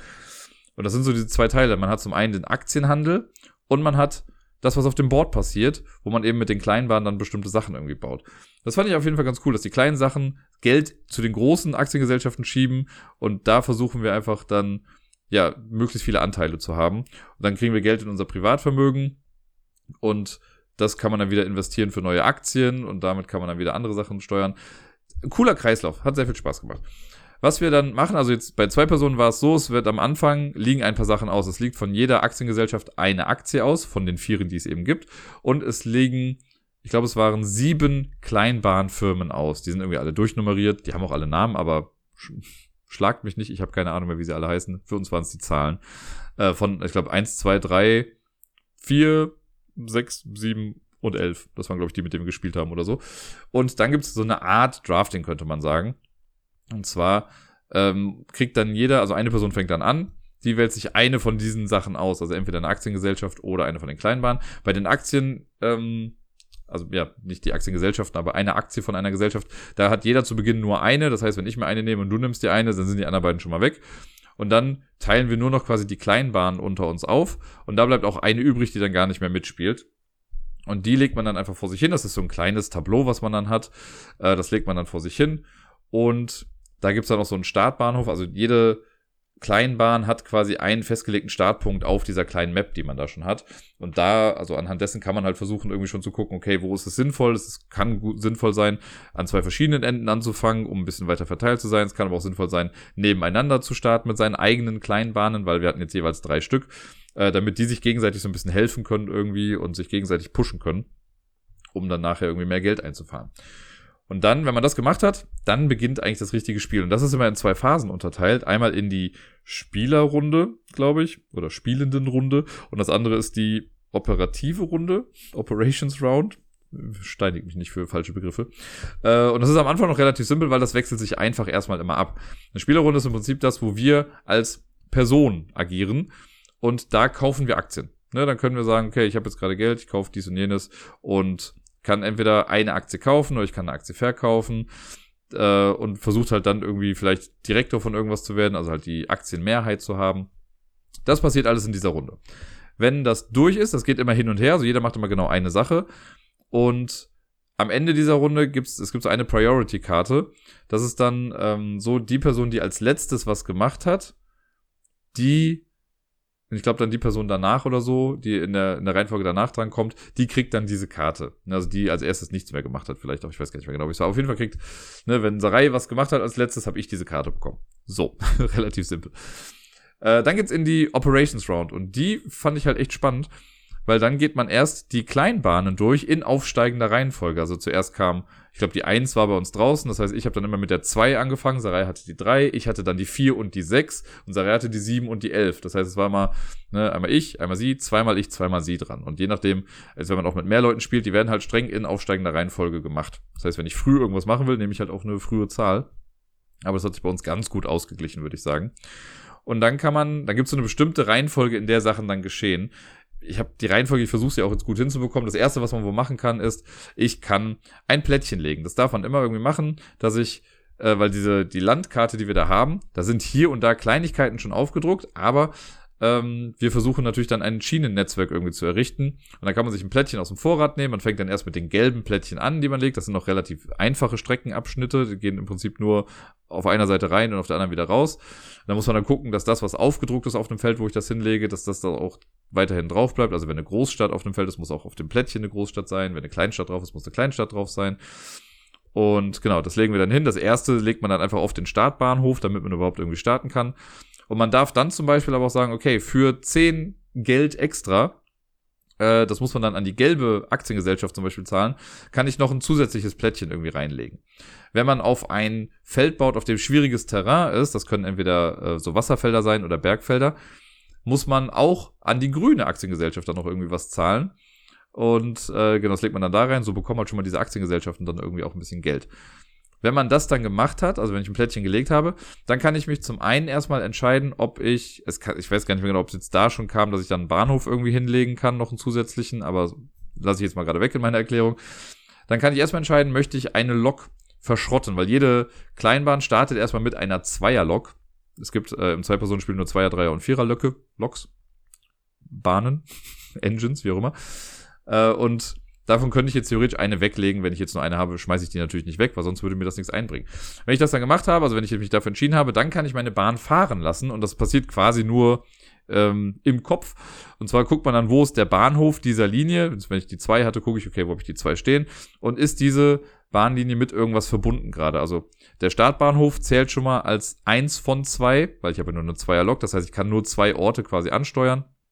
Und wenn jetzt von diesem Bahnhof aus eine Linie oder eine Schiene geht zu einem anderen Ort, sei es eine Großstadt oder eine Kleinstadt, dann kann ich die quasi miteinander verbinden und kriegt dann dafür Geld. Nebenbei steht immer, also auf dem Plättchen steht immer drauf, wie viel Geld das dann quasi gibt. Und das kriegt man dann einfach als äh, Einkommen sozusagen. Und mit einem kleinen Kniff noch irgendwie. Wichtig ist hier, dass man sich nicht aussuchen kann, wo man anhält. Das heißt, wenn jetzt irgendwie die Reihenfolge wäre Großstadt, Kleinstadt, Großstadt und ich habe nur eine Zweierlok, kann ich jetzt aber nicht sagen, ich verzichte auf die Kleinstadt in der Mitte und fahre nur die beiden Großstädte an, weil mir das mehr Geld bringen würde, sondern man muss jeden Stopp mitnehmen, der auf dem Weg irgendwie ist. Das heißt, in dem Fall würde ich jetzt anstatt 40 dann nur 30 vielleicht bekommen.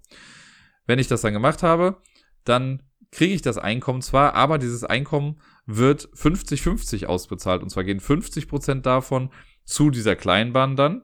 Und die anderen 50% bekomme ich als Privatperson in mein Vermögen dann mit rein. Das heißt, ne, wenn ich jetzt wirklich 30 bekäme, würden 15 zur Bahn gehen, 15 zu mir. Dann ist die nächste Zahl dran, kann weitermachen. Beziehungsweise am Ende, wenn man gefahren ist, kann man dann noch eine neue Lok dazu kaufen. Entweder noch eine neue Zweierlok und die kosten halt dann aufsteigen. Ich glaube, die erste, die Zweierlöcke kosten, glaube ich, 80. Die Dreierlöcke kosten 120 und die Vierer-Loks, ich sag mal Löcke, Loks, die kosten ähm, 200. Und davon ist auch wieder, muss man dann das Geld zwar an sich bezahlen.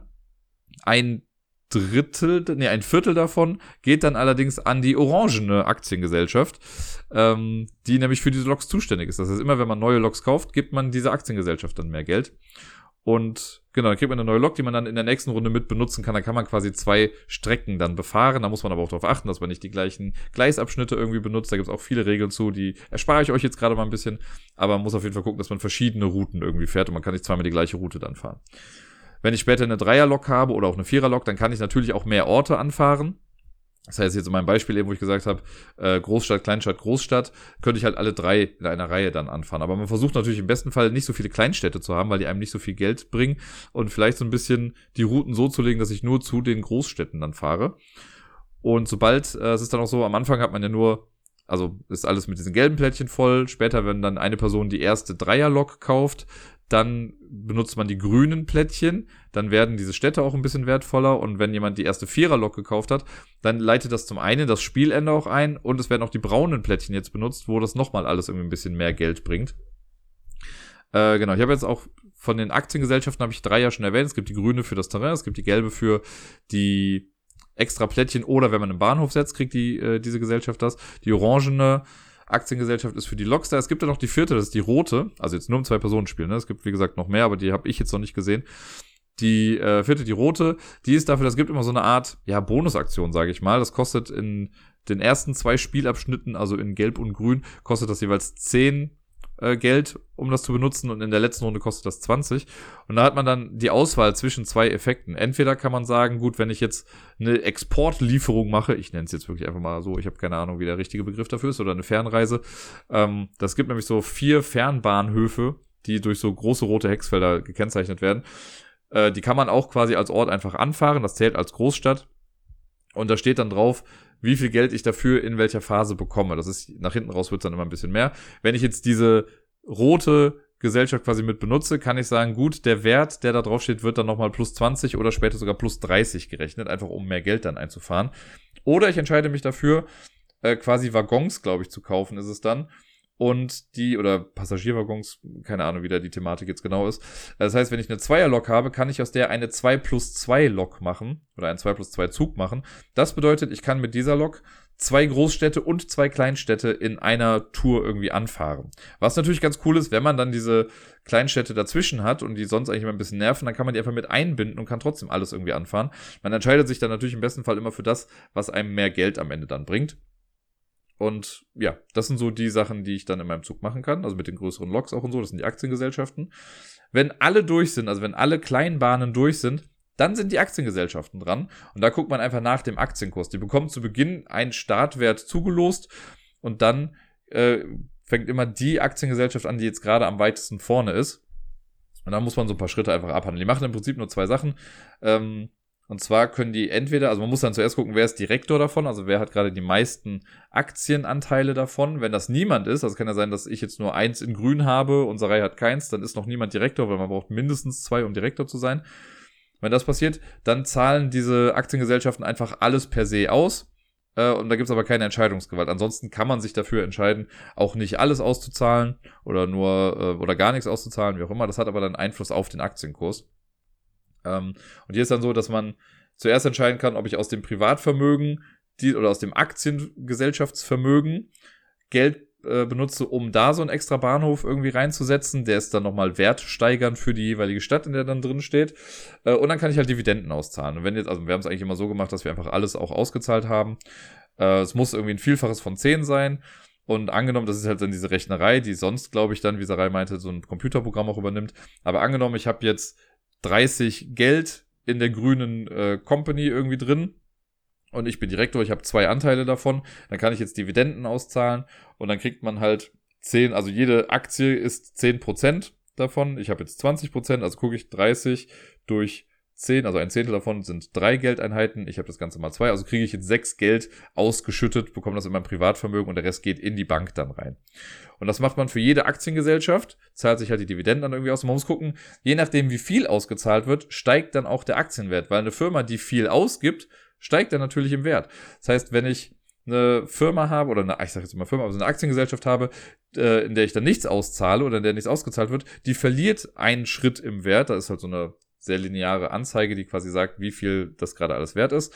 Die geht dann einen Schritt runter. Wenn ich nur 10 auszahle insgesamt, dann ähm, bleibt das einfach, wo es ist. Und ansonsten geht das entweder ein, zwei, drei oder sogar vier Schritte weit nach rechts. Also es kann auch richtig krass nach vorne gehen. Da hatten wir eine kleine Unsicherheit, wo wir uns nicht hundertprozentig sicher waren. Und zwar äh, kam es auch ein paar Mal vor, dass wir dann Aktiengesellschaften hatten, die halt noch nicht mal Betriebskapital hatten, also wo gar kein Geld drin ist, das hätte ausgezahlt werden können. Und da war dann die Frage, okay, geht das dann auch einen Schritt runter? weil ja theoretisch null ausgezahlt wurde, oder greift das nur, wenn überhaupt was zum Auszahlen da ist? Wir haben uns im Endeffekt dann für die zweite Option entschieden, also wir haben das immer nur weiter runtergehen lassen, wenn Geld dann da war. Falls es jemand direkt auf Anhieb weiß, sagt mir gerne Bescheid, weil das hat uns nochmal beschäftigt und wir haben es jetzt auch auf Anhieb nicht in den Regeln irgendwie gefunden. Ähm, aber ich meine, wir haben ja beide mit den gleichen Regeln gespielt, von daher gleiche Voraussetzungen. Das war schon soweit dann auch in Ordnung. Äh, das macht man für alle Aktiengesellschaften. Und dann geht's erstmal quasi wieder weiter mit der Spielerrunde. Das heißt, wir kaufen wieder Aktiengesellschaften. Und dieser Rhythmus, dass das immer abwechselnd ist, der wird dann irgendwann aufgebrochen, wenn man auch die neuen Plättchenfarben bekommt. Also wenn die erste Dreierlok gekauft wird und wir die grünen Plättchen benutzen dürfen, dann gibt es auch für diese Spiel äh, mitspielenden Reihenfolge ein neues Plättchen. Das wird dann auch aufs Feld gelegt. Und dann ist es zum Beispiel so, dass es ähm, in der grünen Phase gab es dann immer eine Spielerreihenfolge, zwei Operationsrunden und dann wieder die Spielerreihenfolge, dann wieder zwei Operationsrunden und so weiter und so fort. Und wenn jemand dann die Vierer-Lok gekauft hat, die erste, dann wird ja das Spielende eingeleitet. Dann wird diese Operationsrunde noch zu Ende gespielt. Es gibt noch eine Spielerrunde, wo wir nochmal mit Aktien handeln können. Und dann nochmal drei finale Operationsrunden. Und nach der endet dann das Spiel. Dann kriegen wir nur noch zum Schluss einmal unseren gesamten Aktienwert mit ausbezahlt. Und wer dann das meiste Geld hat, äh, inklusive des Geldes, das wir vorher schon angehäuft haben, der gewinnt dann das Ganze. Und das ist bei uns relativ knapp ausgegangen. Äh, ich weiß schon gar nicht mehr genau, wie knapp es war. Ich glaube, ich hatte, ich weiß, ich sag jetzt mal 3350 und Sarai hatte 3610 oder irgendwie so, wie gesagt. Fiktive Zahlen, aber es war jetzt nicht so super krass. Ich habe die ganze Zeit gedacht, okay, weil im Spiel dachte ich, ich habe eigentlich mehr in meinem Privatvermögen als Sarai. Aber sie hat durch die Aktien am Ende einfach noch viel mehr Geld gemacht und das hat das dann so ein bisschen ausgeglichen. Wir haben insgesamt drei Stunden gespielt und das war schon recht. Es war natürlich mein erstes Spiel. Ich habe auch stellenweise echt länger über meine Züge, Züge im wahrsten Sinne des Wortes nachdenken müssen und gucken, was ich da irgendwie wie mache. Ähm, jetzt, wo ich es mal gespielt habe, also ich finde immer noch, dass es grafisch nicht das Schönste auf der Welt ist. Aber ich glaube, diese Spiele wollen das auch gar nicht so sein. Äh, trotzdem ist man da irgendwie sehr gefesselt von. Und ich also ich habe natürlich auch versucht, irgendwie sinnvolle Entscheidungen zu treffen. Ich habe ja eben schon mal gesagt, auch diesen Kreislauf fand ich ganz interessant, weil das Geld, also wir spielen ja eigentlich, oder das Aktive, was wir machen, ist mit diesen kleinen Bahnen. Ne? Mit denen bauen wir die Schienennetzwerke, da fahren wir Geld ein. Und wir, es ist in unserem Interesse, dass unsere Kleinbahnen viel Geld erwirtschaften, weil wir die Hälfte davon dann bekommen. Die andere Hälfte geht dann wieder dazu, also quasi in das Kapital dieser Kleinbahn rein. Das Geld von denen wollen wir aber eigentlich in die großen Aktiengesellschaften reinschicken, zumindest die, von denen wir viele Anteile haben, damit wir dadurch dann später Dividenden bekommen und den Aktienkurs weiter nach oben äh, schlagen können, um am Spielende für unsere Aktien halt möglichst viel Geld rauszubekommen. Das ist eine große, große Rechnerei und ich kann mir sehr gut vorstellen, dass das mit einem Computerprogramm irgendwie noch ein bisschen einfacher dann geht. Man kann wohl auch online, äh, also es gibt wohl auch so eine richtige Online-Webseite dafür, wo man diese Spiele spielen kann. Das würde ich, glaube ich, auch mal gerne ausprobieren, einfach um zu gucken, wie es ist, um vielleicht ein bisschen mehr in diese Welt noch weiter eintauchen zu können. Und ansonsten war das aber schon für mich auf jeden Fall ein sehr guter, gelungener Start. Das hat mir auf jeden Fall Bock auf mehr gemacht. Ähm, das ist ein cooles Design, das Ganze. Ich habe ja jetzt keine Vergleichsmöglichkeit. Das heißt, ich kann jetzt nicht sagen, oh, mir gefällt das besser, wenn die Kleinbahnen irgendwann verschwinden oder mir gefällt es besser, wenn man es mit fünf Leuten spielt. Ich habe jetzt halt nur die Zweierpartie gespielt und mit diesem System, also mit diesem 18-Mac-Ding, wo die Kleinbahnen halt die ganze Zeit da sind. Und das fand ich cool. Das hat also vielleicht war das jetzt auch für mich dann genau der richtige Einstieg. Ich werde jetzt, glaube ich, nicht zum Hardcore 18er Spieler und muss mir jetzt irgendwie jede Jahreszahl, die es davon gibt, irgendwie holen. Ich habe aber schon mal geguckt, ob es nicht vielleicht noch ein paar Sachen äh, irgendwie aus dieser Welt gibt, die mich da so ansprechen könnten. Und ja, vielleicht wird es jetzt in Zukunft dann immer mal wieder von mir einen kleinen Bericht über einen 18er geben. Es hat Spaß gemacht. Äh, also nochmal vielen lieben Dank für das Rezensionsexemplar. Und daran werde ich mich auf jeden Fall noch das ein oder andere Mal sehr erfreuen.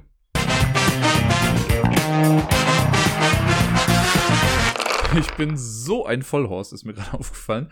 Ich habe nämlich heute gedacht, oder beziehungsweise als ich das äh, 18er Spiel mit Sarai gespielt habe, meinte ich schon so, ah, ich weiß schon, wie ich die Episode nennen möchte, endlich 18. Und habe dann heute so ein bisschen überlegt, ah, okay, was könnte ich ja für eine Top-10-Liste machen, die irgendwie dazu passt. Und habe dann erst überlegt, okay, Spiele aus 2018 vielleicht. Hm, weiß gar nicht, ob ich das nicht schon mal hatte, aber ich hatte wahrscheinlich ja im 2000, äh, also im Jahr 2018 vielleicht schon mal dann gesagt, das waren die besten Spiele des Jahres oder was weiß ich nicht was. Und dachte dann so den ganzen Tag, ach weißt du was, ich nehme einfach 2014, das ist ja das Jahr, in dem ich 18 geworden bin und guck einfach mal, was für Spiele es da so gab. Und hab äh, Sachen gefiltert, rausgesucht, hier mit Pub Meeple Ranking alles mögliche gemacht, hab's mir schön aufgeschrieben und jetzt gerade eben, als ich angefangen habe, äh, hier das aufzunehmen, dieses Segment aufzunehmen, ist mir aufgefallen, Moment mal. Ich bin nicht 2014, 18 geworden, ich bin 2004 18 geworden. ja, also habe ich jetzt gerade nochmal in Windeseile mir die Spiele aus dem Jahre 2004 angeguckt, in denen ich, äh, in dem Jahr, in dem ich 18 geworden bin. Und geguckt, was war denn da so? Gab es denn da vielleicht ein paar nette Spiele, über die ich hier sprechen könnte? Und ja, ein paar gibt's. Und äh, an denen lasse ich euch jetzt sehr gerne teilhaben auf dem zehnten Platz aus dem Jahre 2004. Ich habe jetzt übrigens halt Boardgame Geek als Quelle genommen und ich habe Erweiterungen rausgenommen, also nur Basisspiele genommen und da einfach mal geguckt, was so alles da war. Auf Platz Nummer 10 habe ich Saboteur. Das ist ein Kartenspiel, was äh, bei Amigo hier rausgekommen ist. Gibt es mittlerweile in, was weiß ich, vielen Versionen und Saboteur 2 und noch das Duell und hast du nicht gesehen. Äh, das habe ich relativ viel ähm, mit Gerda vor allen Dingen gespielt, weil sie hat das damals mit ihren äh, FreundInnen äh, sehr oft irgendwie gespielt in Lettland und äh, dann haben wir das hier auch ein paar Mal dann irgendwie gespielt und mit auf irgendwelche Spieleabende genommen. Immer ganz nett, da geht's ja darum, dass wir ähm, nicht wissen, wer ist jetzt ein guter Zwerg und ein böser Zwerg oder so und es gibt Leute, die zum Gold wollen. Oder alle wollen das Gold finden, oder jeder will es zuerst erreichen. Ich weiß schon gar nicht mehr ganz genau, wie es war. Aber man deckt auf jeden Fall immer, also man legt dann so Karten hin, ähm, um so ein Labyrinth quasi fertigzustellen. Und als Saboteur will man eben nicht, dass die Leute es zum Gold schaffen, genau sowas. Äh, manchmal legt man halt eine Karte und sagt so, ja, ich hatte halt nichts Besseres, oder man wirft gute Karten weg. Äh, und dann kann man aber auch die Sachen, also jeder hat irgendwie eine Laterne, einen Karren und eine Spitzhacke oder so. Und die Sachen kann man auch kaputt machen von Leuten und andere können einem dann helfen. Das ist schon ganz nett, so hier und da mal zwischendurch. Da gab es letztens noch eine, eine Weltmeisterschaft, glaube ich, oder die deutsche Meisterschaft bin mir gar nicht mehr ganz sicher, aber auf jeden Fall äh, fand ich das irgendwie sehr abgefahren. Aber ja, habe ich ein paar Mal auf jeden Fall gespielt und so für zwischendurch ist es mal ganz nett. Auf Platz Nummer 9 habe ich das Spiel gepackt, wo ich mittlerweile immer sage, dieses Spiel existiert nur noch auf Flohmärkten, weil egal auf welchen Flohmarkt ich wann gehe, ich sehe dieses Spiel mindestens einmal und die Rede ist von Niagara. Das äh, war ja damals ein cooles Spiel, als es irgendwie rausgekommen ist. War das, glaube ich, auch Spiel des Jahres? Bin mir gar nicht mehr ganz sicher, ich glaube ja. Ähm, wo dann äh, wo man die Box quasi mit benutzen musste. Dann wurde halt so ein Wasserfall irgendwie da drauf gemacht. Also man hat den auf beide Boxhälften quasi draufgelegt und hinten fiel der dann so ein bisschen runter oder vorne, je nachdem, von wo man geguckt hat. Da waren dann so Plastikscheiben drauf und man, da hat man dann Boote quasi drauf gesteuert und die sind aber immer weiter den Fluss runtergetrieben. Sehr cooler Mechanismus, sehr clever irgendwie das Ganze. Das Spiel im Prinzip ist ein bisschen Pick-up and Deliver. Das heißt, wir fahren mit unserem Boot irgendwo hin, wollen da Edelsteine einladen, die wieder zu uns bringen und dafür kriegen wir dann am Spielende irgendwie Punkte. Äh, habe ich in der Schule dann auch oft gespielt, also als ich mit Kindern gearbeitet habe, die da im richtigen Alter für waren. Hab's zu Hause irgendwann mal aus meiner Collection verbannt. Aber äh, ja, ich finde es immer wieder lustig, dass das halt da wirklich dann auch äh, auf Flohmärkten immer wieder auftaucht. Auf Platz Nummer 8 habe ich ein Spiel, da muss ich jetzt ein bisschen fuschen, weil ich glaube, ich habe das noch nie richtig physisch in seiner originalen Variante gespielt. Ich habe es mal in einer nachgebastelten Version gespielt. Ansonsten kenne ich das Spiel eigentlich nur aus der Brettspielwelt, aber ich musste gerade wieder sehr grinsen, als ich es gesehen habe. Die Rede ist von Piranha Pedro. Das äh, ist so ein kleines, ja, Push-Your-Luck-Spiel, könnte man sagen. Und wir, äh, da gibt's halt eine Spielfigur, Piranha Pedro, der steht irgendwie auf so einer kleinen Insel und äh, wir versuchen den so lange wie möglich am Leben zu halten. Und immer wenn man dran ist, muss man Karten ausspielen. Erstmal verdeckt, glaube ich. Und wenn ich dann dran bin, dann decke ich meine Karte auf. Und diese Karte gibt an, wie viele Schritte Pedro sich jetzt in eine bestimmte Himmelsrichtung weiter bewegt. Und wir haben so einen Steinvorrat. Äh, und für jedes Feld, wo eigentlich Wasser wäre, da müssen wir halt einen Stein hinlegen, damit Pedro da drauf gehen kann. Und wenn wir das irgendwann nicht mehr können, also weil jetzt Pedro dann zum Beispiel äh, also er muss drei Schritte nach vorne gehen, ich habe aber nur noch zwei Steine, so dann fällt er ins Wasser und ich verliere ein Leben. Und wenn ich jetzt das als erstes mache, kann ich natürlich sagen, okay, der ist jetzt eben drei Felder nach vorne gegangen, also nach Norden, dann gehe ich doch jetzt einfach irgendwie zwei Felder nach Süden und muss gar keine Steine ausgeben. Das können die anderen sich aber dann vielleicht auch dann denken, dass ich das mache, damit ich eben keine Steine verliere und sagen dann, ja gut, vielleicht gehen sie dann einfach wieder nach Norden, damit der auch da bleibt. Aber das kann ich ja vorher auch mir denken und sage dann, ah, das machen die doch dann bestimmt, deswegen gehe ich nicht eins nach oder zwei nach unten wieder zurück auf den Weg, sondern ich gehe eins nach rechts, wo vorher noch kein Stein war dann verliere ich zwar einen Stein, aber jemand anders gibt vielleicht drei Richtung Norden aus und landet dann komplett im Wasser. Oder irgendwie so. Es muss halt super viel ausgeben. Also ein blödes, stupides Push-Your-Luck-Spiel, aber es hat mir immer richtig viel Spaß gemacht, das online zu spielen. Das lag auch so ein bisschen an den Illustrationen, weil man diesen Petro auch wirklich dann hat hüpfen sehen. Fand ich immer sehr, sehr cool. Das würde ich gerne nochmal spielen. Ich glaube, das ist halt wirklich aus der, also nicht mehr zeitgemäß das Ganze, aber trotzdem, um es mal irgendwie noch zu spielen, mal gucken, ob es da vielleicht so ein Redesign von gab, fand ich immer sehr, sehr nett. Äh, auf der 7 habe ich ein sehr simples Kartenspiel und zwar Kakerlaken-Poker. Das ist ja das Spiel, bei dem man lernt zu lügen. Ähm, wir haben einfach ein Deck aus acht verschiedenen äh, Critters, also halt keine Ahnung, irgendwelche, genau. Es gibt Kakerlaken, Ratten, Frösche, Stinkwadenzen, was weiß ich nicht alles. Wird alles gemischt. Und äh, wenn man am Zug ist, dann zieht man eine Karte, guckt die sich an, legt die verdeckt hin und dann schiebe ich die dir zu und sag dir, es ist ein Frosch. Und dann kannst du entweder sagen, okay, nehme ich glaube ich dir. Oder ich sage, nee, glaube ich dir nicht, ich schick's wieder zurück. Und wenn ich sie nehme, dann lege ich sie halt bei mir hin und entweder war es ein Frosch oder es war kein Frosch, aber ich habe die Karte dann. Äh, oder ich schicke sie zurück und du bekommst dann die Karte und kriegst dann entweder das, was du gesagt hast, zurück oder eben das, von dem du, was du verschwiegen hast, was es ist. Und man verliert, glaube ich, wenn man von einer Tierart am Ende viermal das gleiche hat oder so. Und da steckt so gesehen gar nicht viel Spiel hinter, weil man ja nur sich die Karte anguckt. Man kann das Spiel auch spielen und einfach immer die Wahrheit sagen. Äh, oder man lügt halt einfach die ganze Zeit. Total egal, weil man, also man versucht sich halt ein bisschen zu lesen da drin und es gibt einfach sehr lustige Situationen bei diesem Spiel. Das wurde irgendwann, ich habe hier dieses Nessos, was ja auf einem ähnlichen Prinzip basiert, aber Kakerlakenpoker ist das Ganze nochmal sehr runtergebrochen und schon auch, also es kann auch sehr witzig sein. Äh, müsste ich auch mal wieder spielen. Auf der 6 habe ich ein Spiel, was ich äh, auch gar nicht selber habe. Ich habe es auch bisher nur auf der Messe immer mal wieder gespielt und zwar ist das Tumblin Dice. Ich mag das total und ich hatte auch voll nichts dagegen, selber Tumblr Dice zu Hause zu haben. Äh, aber das ist halt kein klassisches Brettspiel, sondern mehr so ein Geschicklichkeitsspiel. Wir haben so ein großes Brett, äh, jeder bekommt irgendwie ein paar Würfel und man muss dann so einen Würfel runterschubsen quasi von einem kleinen Podest. Und je weiter der Würfel runtergeht, desto höher ist der Multiplikator für die Zahl, auf der er dann landet. Also wenn ich jetzt eine 6 in den Dreierbereich habe, habe ich halt 18 Punkte. Wenn ich aber mit einer 1 im Einerbereich lande, habe ich halt nur einen Punkt. Oder wenn er komplett runterfällt, habe ich halt 0 Punkte. Das ist eigentlich schon alles. Also ein bisschen wie Dart, für Brettspieler. Mag ich total, gibt es in sehr coolen großen Varianten, gibt bestimmt auch kleine Boards davon und so, aber ich mag das sehr und ja, das ist glaube ich mal so ein Longtime-Goal, sowas irgendwie vielleicht mal zu haben. Ähm, auf dem fünften Platz habe ich ein Spiel, das mittlerweile, glaube ich, schon in der dritten Edition raus ist und es gibt das Ganze auch schon mittlerweile als Legacy-Version und auch in der Scooby-Doo-Variante. Und die Rede ist von Betrayal on, äh, Betrayal at House on the Hill. Ich glaube, so heißt es komplett richtig. Äh, das ist so ein Spiel, was ja schon mehrere Iterationen durchgemacht hat, habe ich ja gerade schon mal auferzählt.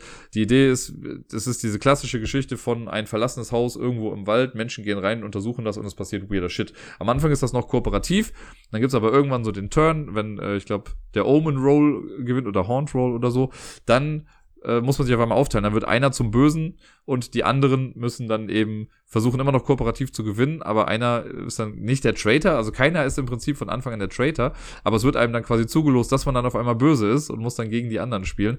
Und da gibt es Szenarien, die funktionieren was besser als andere, manche sind auch komplett broken, habe ich schon gehört. Äh, die Legacy-Variante, die war auf jeden Fall sehr, sehr cool. Wir haben sie ja leider nicht zu Ende spielen können. Aber die hat mir auch sehr viel Spaß gemacht. Und die Scooby-Doo-Variante fand ich auch ganz cool. Die war, hat das Ganze auf ein cooles, einsteigerfreundlicheres Level nochmal irgendwie gepackt. Aber da sind schon sehr interessant, interessante Geschichten bei entstanden, so rum wollte ich sagen. Auf dem vierten Platz ist auch ein sehr einfaches Kartenspiel. Und zwar äh, gibt es mittlerweile bei Amigo unter dem Namen Schöne Scheiße. Damals hieß es noch, zumindest auf Englisch, No Thanks. Äh, auch da haben wir einfach ein Kartendeck mit den Karten, ich glaube, von eins, nee, von weiß gar nicht, ob es mit 1 anfängt, oder von 3 bis, kann ich sage jetzt mal 36. Die werden gemischt, davon kommen ein paar Karten irgendwie raus ungesehen, ich glaube drei Stück.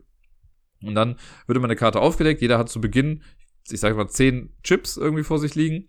Und dann ist eine Karte in der Mitte. Und im Prinzip möchte man halt einfach immer sagen, no thanks, die möchte ich nicht. Und wenn ich eine Karte nicht nehmen möchte, die in der Mitte liegt und ich bin dran, lege ich halt einen Chip drauf und sage no thanks. Dann ist die nächste Person dran, sagt auch so, nee, die will ich auch nicht haben. Das geht dann so lange, bis dann vielleicht so viele Chips drauf sind, dass man sich dann denkt, na gut, ich nehme sie. Und dann kriegt man halt die Karte und alle Chips. Chips sind am Ende Pluspunkte.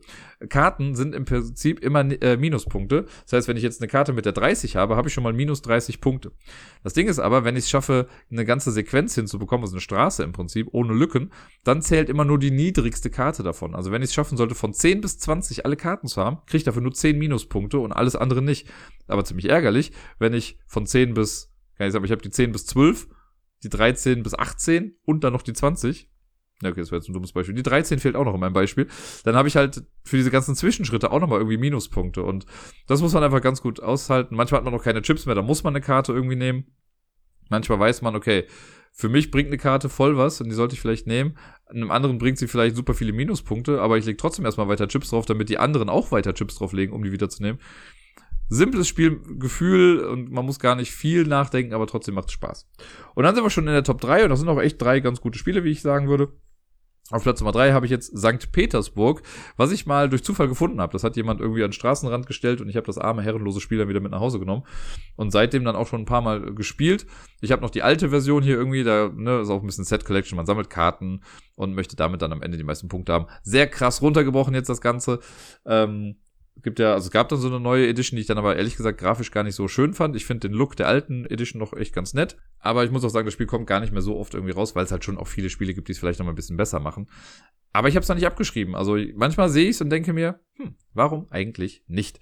Auf dem zweiten Platz habe ich San Juan, oder wie es mittlerweile ja, glaube ich, dann eher heißt, St. Petersburg, das, nee, nicht St. Petersburg, äh, das hatten wir davor. Äh, Puerto Rico, das Kartenspiel, so rum war's.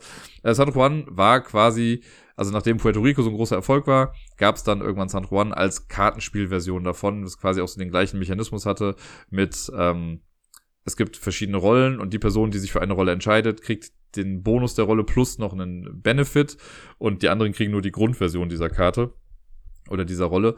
Äh, und dann draftet man sich quasi diese, diese verschiedenen Aktionen irgendwie nicht, nicht zu, aber man draftet die, jeder sucht sich eins davon aus, macht dann die Aktion und man versucht Güter zu produzieren und zu verkaufen und dadurch dann möglichst viele Siegpunkte am Ende zu haben. Und ich glaube, es geht dann darum, wer zuerst, glaube ich, zehn Gebäude oder zwölf Gebäude in seiner Auslage hat, der gewinnt dann oder triggert das Spielende und dann werden noch Siegpunkte zusammengerechnet. Ist ein bisschen witzig, weil äh, Race for the Galaxy dann damals ja so in etwa in die gleiche Richtung geschlagen hat und sie haben auf jeden Fall auch Ähnlichkeiten. Also es, die kamen ja auch so in etwa zur gleichen Zeit raus. Dass bei beiden Spielen nimmt man Karten äh, entweder spielt man sie aus und hat die dann normal vor sich liegen, man kann die aber auch verdeckt auf Gebäude drauflegen, dann zählen sie als Ressource davon.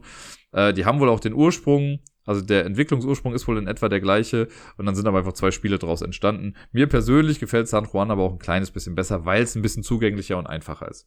Äh, und auf Platz eins das äh, sollte niemanden großartig wundern, wenn man sich anguckt, welche Spiele da irgendwie so rausgekommen sind. Aber ich glaube, eins der Spiele, wo man heute locker sagt, ist ein moderner Klassiker und es ist ein Gateway-Game und es sollte irgendwie in jeden Haushalt irgendwie mit rein, ist Zug um Zug. Ticket to Ride ist 2004 anscheinend rausgekommen und ja, wie gesagt, das äh, spiele ich immer wieder gerne. Es hat ja auch mittlerweile tausend Iterationen irgendwie durchgemacht. Es gibt die kleinen Versionen, es gibt große Jubiläums-Editions, es gibt Kindervarianten davon.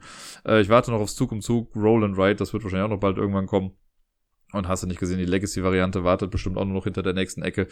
Äh, aber ja, Zug um Zug ist einfach wirklich ein gutes Spiel, was viele Leute, glaube ich, noch mehr zum Spielen angeregt hat. Ne? So ein nächster guter Schritt, wenn viele Leute vorher nur was wie Monopoly und Mensch ärgert dich nicht und sonst was gespielt haben oder meinetwegen dann auch Siedler von Katan, dann ist Zug um Zug auf jeden Fall gut, um weiter in diese Spielewelt einzutauchen. Und das waren sie jetzt die zehn Spiele aus dem Jahr, in dem ich wirklich 18 geworden bin.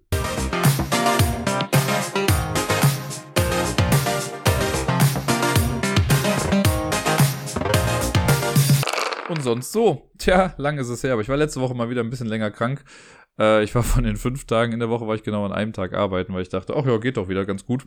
Ja, little did I know, war noch nicht so super gut. Ähm, ich hatte irgendwie halt echt Halsprobleme. Das habe ich jetzt ja schon ein bisschen länger mit mir rumgeschleppt. Und ich glaube, das war eben auch genau das Problem. Ich habe es halt mit mir rumgeschleppt und nicht irgendwie mal richtig auskuriert. Jetzt mittlerweile würde ich sagen, es ist zu 99 Prozent wieder ganz gut. Es hat halt auch nicht großartig geholfen, dass Miepel auch so eine kleine Schniefnase hatte. Aber naja, manchmal muss man es halt einfach irgendwie durchstehen. Es war auf jeden Fall nicht alles ganz so prickelnd dann die Woche über. Deswegen habe ich auch schon gesagt, sie hat irgendwie durchwachsen angefangen, aber am Ende hin wurde sie äh, dann immerhin ganz gut. Und äh, ja, bin auf jeden Fall wieder, wieder einsatzbereit, würde ich jetzt sagen. Und ja, mit Miepel, das habe ich ja schon erwähnt, das war auf jeden Fall auch äh, nett. Ich hatte sie dann auch relativ häufig jetzt die Woche. Sie hat von Montag bis Mittwoch quasi dann immer bei mir geschlafen und abgeholt habe ich sie auch immer aus dem Kindergarten. Und es war auf jeden Fall ein sehr herzerwärmender Moment einmal für mich mit dabei. Ich weiß gar nicht mehr, an welchem Tag das genau war. Aber sie hat an einem Tag, ich glaube an dem Mittwoch war das, da äh, hat Gerda sie dann später abgeholt. Und ich sage das halt meistens, wenn ich mich verabschiede. Also es ist schon immer ganz süß, weil sie jetzt ja auch immer so ein bisschen nachplappert, wenn ich irgendwie sage, schönen Abend noch, dann sagt sie auch immer noch schönen Abend noch. Und ähm, keine Ahnung, ich werft dann immer so einen Handkuss irgendwie zu, wenn sie geht. Das macht sie dann auch immer noch und winkt ganz fleißig und ganz viel. Das möchte sie auch immer sehr exzessiv quasi noch machen. Und ich habe auch, also ich sage dann noch meistens noch irgendwie, äh, hab dich lieb. Und sie hat dann am Mittwoch das erste Mal so von sich aus irgendwie, als ich dann gegangen bin, hat sie noch hinterhergerufen, hab dich lieb. Und da dachte ich mir so, oh, Sie hat es zum ersten Mal gesagt. Ob sie weiß, was das bedeutet, keine Ahnung, vielleicht nicht. Aber sie hat es gesagt und sie hat es auch schon ein paar Mal noch wiederholt seitdem. Und es ist, da ist mir das Herz ein bisschen aufgegangen. Das fand ich sehr, sehr, sehr süß. Und ansonsten hat sie auch sehr viel Spaß an ihrem Adventskalender gerade. Hat, äh, ist immer sehr eifrig dabei, die Sterne, die sie bekommt, immer aufzukleben. Und die Tiere guckt sie sich dann auch immer an. Ich musste ihr letzte Woche einmal ähm, da hat sie mit den Tieren ein bisschen gespielt und hat dann das, sie hat einmal so ein Schnabeltier drin gehabt, was ich eigentlich ganz süß fand. Und das hat sie dann so unterm Bett versteckt und meinte, mag ich nicht. Dann habe ich gesagt, ja, warum versteckst du das dann unterm Bett? So irgendwie hat sie gesagt, nicht schön. Dann habe ich gesagt, ja, aber guck doch mal, wie traurig jetzt das Schnabeltier ist, wenn es da unten allein im Bett ist und die ganzen anderen Tiere dürfen irgendwie draußen spielen. Ähm, ist doch nicht so schön. Und dann hat sie ein bisschen überlegt und hat es dann wieder rausgeholt und äh, hat es dann doch mit den anderen spielen lassen. Fand ich eine sehr schöne Reaktion dann darauf. Ansonsten findet sie es mit den Sternen, wie gesagt, immer toll, die dann auch zum Leuchten zu bringen mit so einer UV-Taschenlampe. Muss aber das Licht aus sein. Und mittlerweile ist sie da auch sehr eifrig bei, dann wirklich die Klebepunkte alle selber drauf zu machen. Da nimmt sie sich auch echt viel Zeit und pittelt die Sachen ab und hat da echt große feinmotorische Skills irgendwie am Werk. Das war schon, äh, ja, war cool die Woche über. Und am Wochenende haben wir auch noch ein bisschen was dann mitgemacht. Also Sarai war ja da am Wochenende. Und wir haben am Freitag haben wir sie zusammen aus dem Kindergarten abgeholt und hier zu Hause noch ein bisschen rumgespielt. Und am Samstag waren wir dann zusammen nochmal im Tierpark und noch am Spielplatz dann danach und haben hier noch ein bisschen rumgewuselt. Das war auch einfach ein sehr, sehr, ja, sehr harmonischer, schöner Morgen. Mibel ist super viel zu Fuß gegangen auf jeden Fall und gerannt und was weiß ich nicht was. Die ist dann zum Mittagsschlaf quasi instant eingeschlafen, also so schnell wie schon lange nicht mehr, weil die ja, glaube ich, echt fertig war. Ähm, und ja, jetzt nochmal so rückblickend betrachtet, war das einfach ein sehr, für mich ist das immer so ein schöner Moment, weil das ja so meine zwei Hauptwelten sind, sage ich mal, die da halt einfach zusammenkommen. Ne? Also Miepel ist ja, ich sage immer, mein Ein und Alles und äh, der Großteil meines Lebens gerade. Äh, und das ist natürlich schön für mich zu sehen, dass Sarai da so nahtlos mit reinpasst und die beiden sich auch total gut verstehen. Also wie oft Miepel nach ihr gerufen hat irgendwie und wollte, dass sie auch mit dabei ist. Das ist für mich als Vater und Partner gleichermaßen irgendwie sehr, sehr schön zu sehen. Und äh, da habe ich sehr grinsend auf jeden Fall oft dann einfach mal zugeguckt, was sich da so abgespielt hat. Das fand ich sehr schön. Ja, und äh, ansonsten, genau, mit Sarai habe ich dann auch noch mal ein bisschen äh, separate Zeit natürlich, also nicht separat, sondern, äh, wie sagt man, individuelle Pärchenzeit gehabt. Wir waren nämlich dann, äh, abgesehen vom Spieleabend mit Deni am Freitag und der Zeit mit Miepel, haben wir dann am Samstagabend noch, bevor wir das 18er gespielt haben, waren wir noch im äh, Kölner Zoo, nicht der Tiere wegen, sondern da war wieder dieser Christmas Garden, diese große Lichtinstallation. Da war ich letztes Jahr mit Deni äh, und dachte mir, das ist doch perfekt für ein schönes romantisches Date. Und dann sind wir da zusammen durchspaziert und haben uns die ganzen Installationen angeguckt, die auch wieder echt sehr schön aussahen und alles war echt stimmig und schön weihnachtlich. Es war ein sehr schöner Abend, den wir da hatten. Und äh, was die Woche noch ein bisschen witzig war, Sarai hat, äh, wollte eine Nikolaus-Überraschung machen. Ich habe ja eben schon mal erwähnt, dass ich ja dieses, äh, der nasse Fisch, dieser Escape-Krimi, dass ich den ja von ihr bekommen habe zum Nikolaus. Und sie hatte extra eine, äh, eine Freundin von ihr, oder von mir halt eine Bekannte, die in Köln auch wohnt, die hatte sie angeschrieben und ihr Sachen geschickt und die wollte dann halt am Nikolausmorgen quasi zu mir kommen, sich irgendwie Zutritt zum Haus verschaffen und dann vor meiner Haustür eben dann äh, eine Nikolaus-Überraschung legen. Also super süß auf jeden Fall das Ganze, dass sie sich das überhaupt überlegt hat. Das Ganze ist leider nur so ein kleines bisschen in die Hose gegangen, also gar nicht jetzt schlimm, aber die kam halt genau zu dem Zeitpunkt, als ich Miepel gerade verabschiedet hatte, als Gerda sie dann zum Kindergarten gebracht hat. Und deswegen stand ich gerade dann schon im Hausflur, als sie mir dann entgegenkam. Und dann war das so ein, warum bist du schon wach? Was machst du in meinem Haus? Und dann hat sie mir die Sachen halt so überreicht. Aber ich fand es trotzdem sehr süß, aber es war eine sehr lustige Situation, dass das natürlich genau zu dem Zeitpunkt dann, äh, dass wir da aufeinander getroffen sind. Aber ich musste sehr grinsen. Ähm, ja, und ansonsten gar nicht mehr viel. Ich muss jetzt nachher noch ins Jamesons. Es ist ja wieder Sonntag, das heißt, ich moderiere wieder abends. Bin mal gespannt, wie es ist. Heute ist ja kein Fußball, habe ich, glaube ich, gehört, aber so eine Comedy-Show findet da gerade statt. Es kann also sein, dass ich noch ein bisschen warten muss, bevor ich dann eigentlich richtig loslegen kann mit der Karaoke-Show. Was auch nicht das Schlimmste ist. Aber mal sehen, wie das Publikum dann heute so ist. Nach der Comedy-Show bleiben eigentlich immer ein paar Leute noch da. Deswegen äh, ist das immer ganz gut. Es ist immer nur nervig, wenn man anfängt, und es ist halt noch niemand im Laden. So, dann, also ich saß ja auch schon mal eine Stunde lang einfach so da, ohne dass Leute wirklich überhaupt reingekommen sind. Äh, das ist immer gut, wenn schon Menschen vorher auch Spaß hatten und sich dann vielleicht denken, ach ja, komm, ein bis 300 Lieder kriegen wir auch noch raus. Genau. Und zu guter Letzt äh, hätte ich gerne noch zwei, oder hätte ich gern, gebe ich euch gerne noch zwei Podcast-Empfehlungen mit auf dem Weg. Zum einen äh, war es nämlich ganz cool. Wir haben äh, mit den Lampen uns seit langer Zeit mal wieder zusammengetroffen und wir haben so eine kleine Weihnachtsmarkt-Tour gemacht und dabei den I Love Lamp Podcast aufgenommen. Äh, und wir haben das mit einem sehr coolen Konzept gemacht. Wer Memento kennt, wird es dann vielleicht verstehen. Äh, es war auf jeden Fall ein sehr lustiger Abend, den wir da hatten. Und äh, ja, ein Teil davon könnt ihr euch quasi mit antun. Was ist ein Teil? Es geht irgendwie fast über anderthalb Stunden, das Ganze, die ganze Aufnahme. Äh, es war auf jeden Fall spaßig. Es waren auf jeden Fall Wookie, Sebi, äh, Robert, ich meine anonym, und der Bayer waren mit dabei und meine einer natürlich. Und wir haben über alles Mögliche irgendwie erzählt. Einfach Spaß gehabt und dabei, wie ich finde, schon eine relativ lustige Folge dann jetzt von denen aufgenommen. Äh, deswegen hört mal gerne rein. Das ist, glaube ich, Folge 266 vom Isle of Lamb Podcast, Memento. Und äh, eine andere Empfehlung ist noch von spielbar.com, da gibt's das Brettspielradio. Und da gibt es die Rubrik auf ein Wort. Da habe ich mir nämlich im Beeple Discord, habe ich mir was gewünscht. Äh, und zwar habe ich gesagt, dass das Wort Klassiker doch vielleicht mal gut wäre für eine Folge. Und mein quasi Weihnachtswunsch wurde erhöht, äh, äh, erhöht, wurde nicht nur erhöht, er wurde auch erhört. Und ähm, ja, die beiden haben da daraufhin dann, äh, ich glaube auch eine Stunde lang irgendwie über ja, den Klassiker gesprochen und mir damit meinen Wunsch quasi erfüllt. Fand ich auf jeden Fall auch sehr cool, den beiden dazu zu hören, haben eine ganze Menge interessante Aspekte damit reingebracht. Das Ganze viel ausführlicher besprochen, als ich es mir jemals hätte erträumen können. Deswegen, wenn ihr da auch mal reinhören wollt, das ist von der Brettspielbar, das, äh, nein, von der Spielbar, das Brettspielradio und die Folge ist äh, auf ein Wort, ich glaube Folge 33 ist es. Hört da auch liebend gerne mal rein. Und das soll es dann für heute gewesen sein. Ich wünsche euch allen eine wundervolle Woche. Bleibt gesund, spielt viel und bis dann.